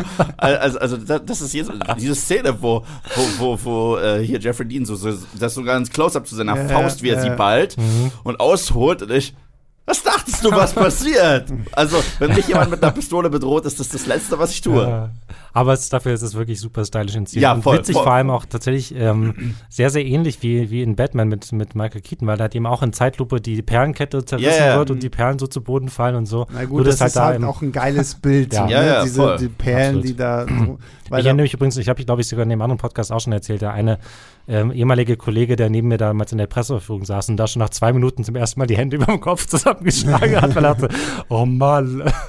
Wie, ich fand das ziemlich cool, aber der, Mhm. der war davon, der war zu, zu, zu dem Zeitpunkt dann überhaupt nicht begeistert. Ey, wie gesagt, ich, ich, ich, äh, ich weiß auch, als ich aus dem Kino gegangen bin, äh, du hast den in äh, London geguckt, weil du hattest die Interviews dazu. welchen jetzt? Batman wie ah, ja. Batman und ich war ja. zeitgleich hier bei der PV. Und ich habe dich danach angerufen und ich so, und? Und wir beide so die ganze Zeit, ja, aber nein, Naja. aber ja, aber nein. Und das war, das war richtig gut, und das war nicht gut. Und äh, das, das war so unsere Unterhaltung. Das, und im gleichen Jahr kam dann dann auch äh, Civil War raus, so, so war das gleiche, also Cap versus Iron Man. Ja. Äh, Aber ich muss sagen, auf lange Sicht ist für mich Batman wie Superman der bessere Film geworden. Der ist irgendwie, der, der hat sowas, sowas krass Eigenes. Dass, dass der sich nicht anfühlt wie ein weiteres Kapitel irgendwie. Ja, das auf jeden Fall. Ja, gut, aber das finde ich halt auch wieder schwierig, irgendwie Ja, ja, miteinander zu vergleichen, Ja. weil Marvel ist halt einfach eine ne ganz andere Schiene Ja, ja. mittlerweile. Das ist halt wirklich viel mehr Serie, das Ja, ja. baut halt alles aufeinander auf. Ich kann mir Batman wie Superman auch ohne Probleme angucken, ohne Man of Steel gesehen zu Ja. haben oder irgendwie was so. Es macht trotzdem ja irgendwo Sinn. Aber sowas wie Civil War finde ich das musst du halt irgendwie immer auch so als. Gesamtding betrachten, so, ne? Ja. Dadurch ist es natürlich. Aber alleine, dass ich meine, die, die beiden Filme könnten tatsächlich, das ist jetzt interessant, dass du das nochmal angesprochen hast, visuell kaum unterschiedlicher sein. Ja, ne? voll. Also ich glaube, Civil War ist wirklich der Höhepunkt der Farbentsättigung im Marvel Cinematic Universe. Es gibt, glaube ich, wirklich keinen MCU-Film, der noch farbentsättigter ist als der. Wenn du halt, wenn du dir so Bilder anschaust von diesem Flughafenkampf oder sowas, das ist quasi fast schwarz-weiß eigentlich. Ja, ist, oder, oder auch die Szenen, wo, wo, wo, wo Tonys Helm kurz abgeht und du ganz klar siehst, okay, hier ist eigentlich ein Schwebekopf von, von Ja. Robert Downey Jr. und nichts ist echt. Das machen die besser bei, bei äh, also es macht Also es ist, ist halt einfach, ähm, der Batman Superman ist halt auch purer Style, halt so wie eigentlich immer bei, bei Mhm. Zack Snyder. Ja. Ähm, und deswegen sind die halt eben auch so, bilden die halt auch so einen krassen Kontrast, so diese Eigenständigkeit versus diese, diese in ein Universum eingebettet. Mhm. Ich meine, das haben sie, war damals ja auch die Idee bei Batman wie Superman, dass sich ja danach dann alles mehr oder weniger krachend den Bach runtergegangen. Ja, ja. Ähm, was mich jetzt noch interessieren würde, Ja. ähm, ist mir gerade, ist mir irgendwie der Gedanke gekommen, ich weiß gar nicht warum, und diesmal bin ich derjenige, der das Thema Filmmusik anspricht. Oh, ja. Was geil. ist denn euer Lieblings-Batman-Thema oder Batman-Filmmusik? Von den, es gibt ja dann, ich meine, Schumacher, glaube ich, hat keiner von uns im Kopf, aber Ob, doch, habe ich. Und ich mag, ich mag die Musik der Schumacher-Filme sogar sehr gerne. Das ist das Beste an diesen Filmen. Aber Danny Elfman. Ja, also Danny Elfman all the way. äh, Danny Elfman ist auf jeden Fall fantastisch. Ich kann aber tatsächlich, ich, bei mir ist es echt schwer. Ich glaube, das ist echt so ein, so ein Dreier Kopf-an-Kopf-Rennen zwischen, ähm, naja, zwischen Danny Elfman und zweimal Hans Zimmer. Weil, ähm, also ich finde halt, was, was Hans Zimmer und ich glaube James Newton Howard, ne, äh, bei, bei zumindest den ersten beiden Dark Knight-Filmen da gemacht haben, ist auch absolut großartig. Mhm. Ähm, Gerade Batman Begins hat, finde ich, auch einen der, der tollsten von diesen, von diesen Soundtracks. Ähm, Mhm. Das Batman, dieses Batman-Thema, diese, diese zwei langen Noten, die dann halt immer bei den großen triumphalen Batman-Momenten geil. kommen, so. Ähm, und ich meine, aber ich meine, Danny Elfman und, und die, das ist halt einfach nicht umsonst halt auch sowas, was man jetzt 30 Jahre später immer noch sofort erkennt. Die, diese Intro-Sequenzen sowieso auch bei den beiden Filmen, wo dann auch so ein, wie so eine kleine Ouvertüre ist das ja immer fast dann, die dann auch schon ähm, aber ich mag das, ich habe auch tatsächlich eine große Schwäche für das, für das Batman-Thema aus, aus ähm, ähm, Batman wie Superman, was ja auch zum Beispiel, deswegen ach genau, deswegen bin ich, glaube ich, gerade drauf gekommen, was bei dieser, dieser Ermordung Ermordungsszene da von, von den Waynes in, Mhm. ähm, zum ersten Mal auch kommt so ein langsames ähm, Piano-Thema ist das ja Die, und so. die, die, dieses Beautiful Lie. Genau, Beautiful Track. Lie. Das das Einzige, was mich hier gestört hat. Das war halt von DC mega faul. Sie haben diesen Track nochmal für Wonder Woman 84 benutzt. das habe ich auch nicht Ich verstanden. habe das so krass nicht verstanden, weil das ist DCs Stärke. Es ist ja ganz klar, dass wirklich alle Charaktere, alle Filme so ein wirklich äh, unverkennbaren Score haben. Mhm. Ich meine, du hörst die ersten zwei Noten von Wonder Woman, meinst du auch davor, Sebastian, äh, du weißt, es ist Wonder Woman. Mhm. Und auch diese Man of Steel Musik, die ich total liebe, die immer so leicht anfängt, so dim, dim, dim. Ich weiß nicht, was hier die ganze Irgendwas Zeit so knarzt. knarrt, Das na, ist ja. mein Irgend- Irgendein Stuhl. Stuhl knarzt hier. Ich, ja. ich habe das Gefühl, dass der unter mir zusammenbricht, dabei habe ich sechs Kilo abgenommen, keine Ahnung. Und ähm, Angeber. ja. äh, aber aber äh, Dingsbums hier, ähm, der, ähm, die, dieser, dieser ähm, Score aus Batman wie Superman, der ja zweimal zu hören ist. Einmal in der Intro-Szene, wo die Waynes erschossen werden und zum Schluss in der Martha-Sequenz, wo Mhm. es so Full Circle ist. Der, den assoziiere ich so krass ja, mit Batman, dass als der in Wonder Woman 84 kam, ich so, ich war was mich auch wahnsinnig. Hölle? Genauso wie übrigens davor dieses, ähm, dieses ganz be berühmte, ähm, ich glaube von John Murphy aus dem Sun, aus diesem Ja, Sunshine. Ja, ja, ja. Ähm, Kam auch, als sie, als sie geflogen ist. Ja, ja, Ja, genau. ja, genau. Ich meine, das ist auch ein großartiger, großartiger Soundtrack und so, aber mich hat das auch wahnsinnig irritiert und das ist ganz witzig. Ich habe da, da, ich habe da was davon gelesen. Das wurde nämlich ähm, Patty Jenkins auch darauf angesprochen. Ähm, und sie hat halt erzählt, dass das damals, ähm, das ist quasi einfach die Temp-Music, die sie damals reingepackt haben und die ist halt einfach dann geblieben. Äh, Temp-Music heißt, das ist quasi das, was sie beim Rohschnitt des Films haben sie da die, quasi die Musik reingepackt, so als Beispiel dafür, wie es nachher mal klingen soll. Und dann haben sie halt einfach gesagt, ach Mensch, eigentlich ist das so gut, dass wir es jetzt einfach drin lassen. Und sie hat dann noch sowas erzählt von wegen, ja, es ist ja irgendwie auch, das ist ja dasselbe Universum und deswegen passt es irgendwie und es ist auch so eine dramatische Szene, aber nein, es ist nicht, es ist halt, ja klar, es ist das DCEU, was aber sowieso nur ganz, ganz locker zusammenhängt. Ja, ja. Na, Und es ist halt einfach das Batman-Thema, das hat nichts in der Szene zu, äh, zu, zu, zu suchen, die halt in der Zeit hier um die, ähm, was der Max Lord Mhm. äh, geht und, und dessen, äh, dessen großen Erleuchtungsmoment sozusagen. Also wenn ihr dazu die ausführliche Diskussion hören wollt, hört euch einfach nochmal unser Wonder Woman 1984 Podcast an. Ja. Da hatten wir diese Diskussion auch schon lang und breit. Deswegen will ich die jetzt hier so ein bisschen Mhm. äh, abcutten, weil ich habe noch äh, drei Sachen quasi Oh, wow. auf meiner Liste. ähm, zum einen, weil wir ja so ein bisschen diesen Podcast damit angefangen haben, wer ist denn unser Lieblings-Batman? Und ich erweitere das jetzt auch nochmal, wer, welcher ist unser Lieblings-Batman-Film? Ähm, ein kleines Ranking, drei Filme, äh, äh, drei Filme und drei Batman-Darsteller. Yves, f- du darfst anfangen. äh, wenn ich die drei Batman-Darsteller nehme, dann ist auf der 1 ähm, äh, Christian Bale, Mhm. auf der 2 Michael Keaton, auf der 3 Ben Affleck. Mhm. Ähm, hm. ben Affleck, ähm, ja, ben, A- doch, Ben Affleck, äh, Christian Bale, Michael Keaton. Es ist, ist Lust, wir haben alle die gleichen Namen, nur in andere Reihenfolge. Bei ja, mir aber war- niemand bei, wird Val Kilmer Nein, nehmen. natürlich. Bei mir ist die Nummer eins Michael Keaton, dann äh, Christian Bale, dann Ben Affleck. So, Lieblings-Batman-Filme, drei. Oh Gott, ähm. Das ist, das ist gemein. Ich will jetzt nicht einfach alle drei Nolan-Filme nennen. Mir- Kannst du auch machen, mein Gott. Also ist ja vollkommen ich, äh, legitim. Ich habe so viel Mhm. Liebe wieder gewonnen. Also ich sag auf der 1 Dark Knight, auf der 2 Batman Returns tatsächlich, Mhm. weil der so toll ist. Und auf der 3, ich hau da jetzt Batman Begins rein, weil der ist der das ist das ist der Bruce Wayne Film. Ich, ich hatte ich hatte kurz Batman wie Superman überlegt, aber nein. Hm. Also Bat Batman Begins ist so Bruce äh, zentriert, dass der das voll verdient. Ja. Mm, ja, ich lasse es mal, ich lasse es mal The Dark Knight außen vor, weil der sozusagen außer Konkurrenz läuft. Ich mache es mir jetzt auch mal einfach. Und ich will nämlich auch nicht einfach alle drei Nolan-Filme nennen, die ich von den, von den, von meinen Wertungen sozusagen eigentlich nehmen müsste. Deswegen würde ich auch sagen, ähm, Batman Begins, äh, The Dark Knight Rises und Batman wie Superman würde ich jetzt Okay, mal machen. ja. Bei mir ist nach wie vor Batman Returns die unangefochten Nummer eins. Dann kommt bei mir The Dark Knight und dann Batman Begins. Mhm. So. Wir haben die, wir haben die drei gleichen Filme, nur Ja. Ja. So, und damit äh, müssen wir jetzt eigentlich Julius verabschieden, weil ich würde zumindest ganz kurz, weil der, der, der Film, der das hier alles losgelöst hat, ist The Batman, Mhm. der am 3.3. in den Kinos startet, ein Monumentalmeisterwerk von was 175 Minuten, 176 Minuten Knapp, ist. kratzt an den drei Stunden auf jeden Fall. Das ist die Ähm, einzige Frage, die ich an dich habe. Die kannst du ja, nein beantworten. Nein, nein, nein, nein, nein, nein, nein, nein, nein, nein, nein, Nein, nein, nein, nein, nein, Also wir dürfen, Julius hat äh, Embargos unterschrieben, noch und nöcher. Deswegen Okay. ähm, wollen wir ihn gesagt. jetzt hier wirklich gar nichts äh, auf irgendwie was ansprechen. Ähm, deswegen, Yves, frage ich lieber eher dich, weil, weil Julius können wir jetzt nicht mehr unvoreingenommen hier mit in dieses Gespräch anwenden. Sorry, Julius. Nächste Woche. Ja, Nächste genau, Woche. nächste Woche. ähm, was erhoffst du dir jetzt einfach von diesem The Batman? Ich freue mich wahnsinnig drauf. Also, wenn man meine Videos bei, bei Movieplot sieht, bin ich sehr positiv gestimmt. Die Trailer-Kampagne hat mir mehr, mehr als geil gefallen. Mir hat der Pitch auch gefallen. Das ist das erste Mal, was interessant ist, das ist das erste Mal eine Detective Story.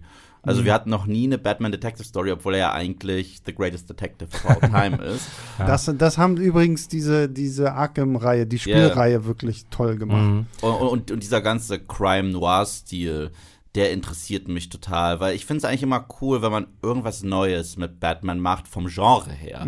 Weil äh, die, die Burton-Filme sind so gothic und theatralisch.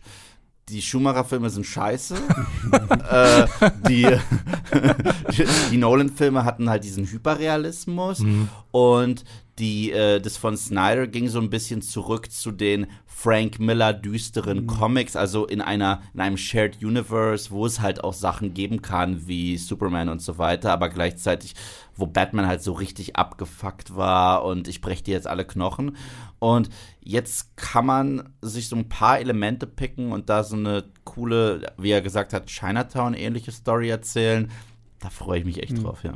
Ja, ich bin auch echt gespannt auf Robert Pattinson. Ich meine, Oh ja. da hat ja auch sehr viel Hate im Vorfeld irgendwie abbekommen. Kann man Was mittlerweile die Uhr nachstellen, ne? ja, ja, aber es ist halt irgendwie immer echt traurig, weil ich sage jedem so, Leute, jetzt lasst mal Twilight außen vor. So viel Und, und guckt euch mal an, was dieser Mann mittlerweile alles schon gemacht hat. Also ich mir fällt jetzt kein Film ein, den ich mit Robert Pattinson in irgendeiner Rolle gesehen, wo ich gesagt, habe, der war scheiße. So. Also der wird für mich langsam so ein bisschen so dieser so, so eine neue Version von Leonardo DiCaprio, der eigentlich ja auch keinen beschissenen Film irgendwie hatte, abgesehen vielleicht jetzt von Don't Look Up, wo sich ja die, die na wo sich ich muss ihn immer noch gucken, ich muss aber wo sich ja die Gemüter So scheiden, bisschen, ist ja. das jetzt ein guter Mhm. Film oder nicht, aber ähm, und Pattinson, also ich bin wahnsinnig gespannt, gerade weil ja auch so der Pitch ja jetzt ist, das ist Batman, der macht das jetzt erst seit zwei Jahren oder so, also ist noch relativ frisch und jung, das sieht man ja auch am Kostüm. Ich finde auch geil, dass diese Pistole da irgendwie ja angeblich in dieses Brustlogo damit eingearbeitet sein soll. Und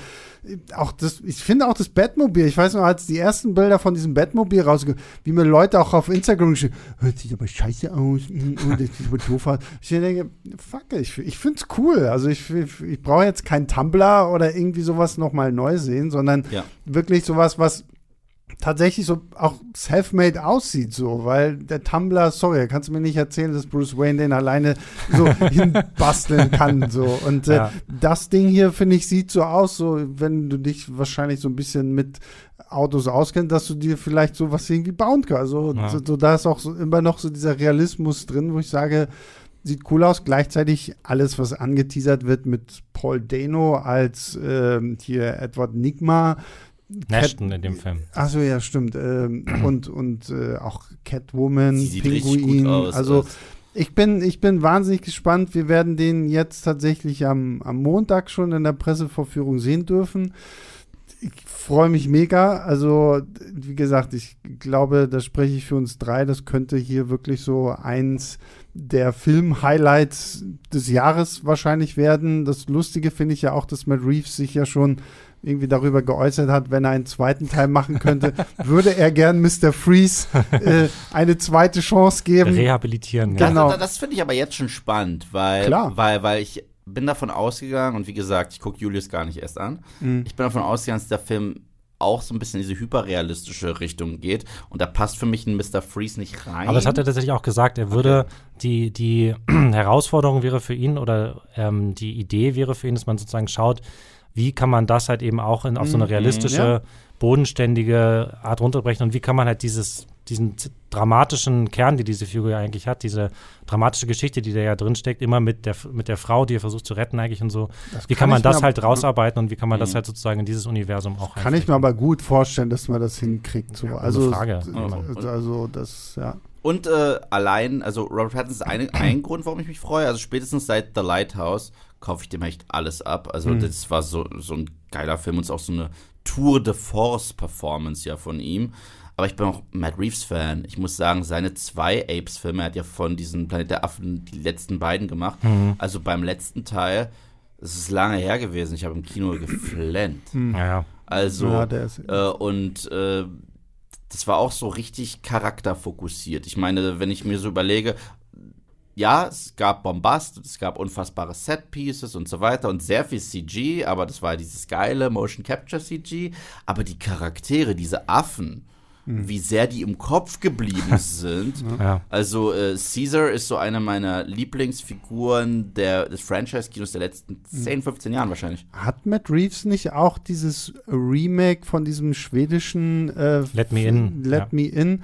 Und da muss ich auch sagen, ich liebe das, das schwedische Original und ich habe dann irgendwann halt auch mal dieses Remake gesehen und mir auch gedacht, wow, also das ist tatsächlich mal so ein, so ein, so ein US-amerikanisches Remake von einem nicht US-amerikanischen Film, wo ich sage, geil, der, der hält sich die Waage, die können gut nebeneinander existieren und auch wenn ich das Original kenne, ähm, funktioniert dieses Remake trotzdem. Und Cloverfield damals. Ja, der erste. Stimmt, ja, erste. ja, richtig, ja.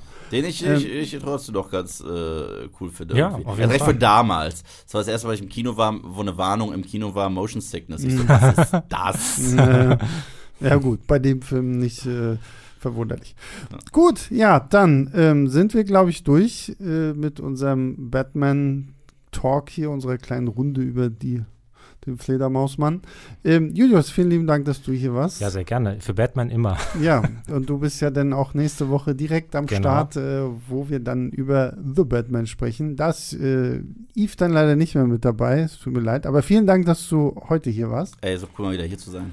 Und ähm, genau, ja, wie gesagt, dich hört man bei Nerd und Kultur. Du wirst ja dann auch dich lang und breit mit Marco über The Batman unterhalten. Mhm. Deswegen, wenn ihr das dann auch noch wissen wollt, wie Yves zu dem Ganzen steht, hört halt noch Nerd und Kultur.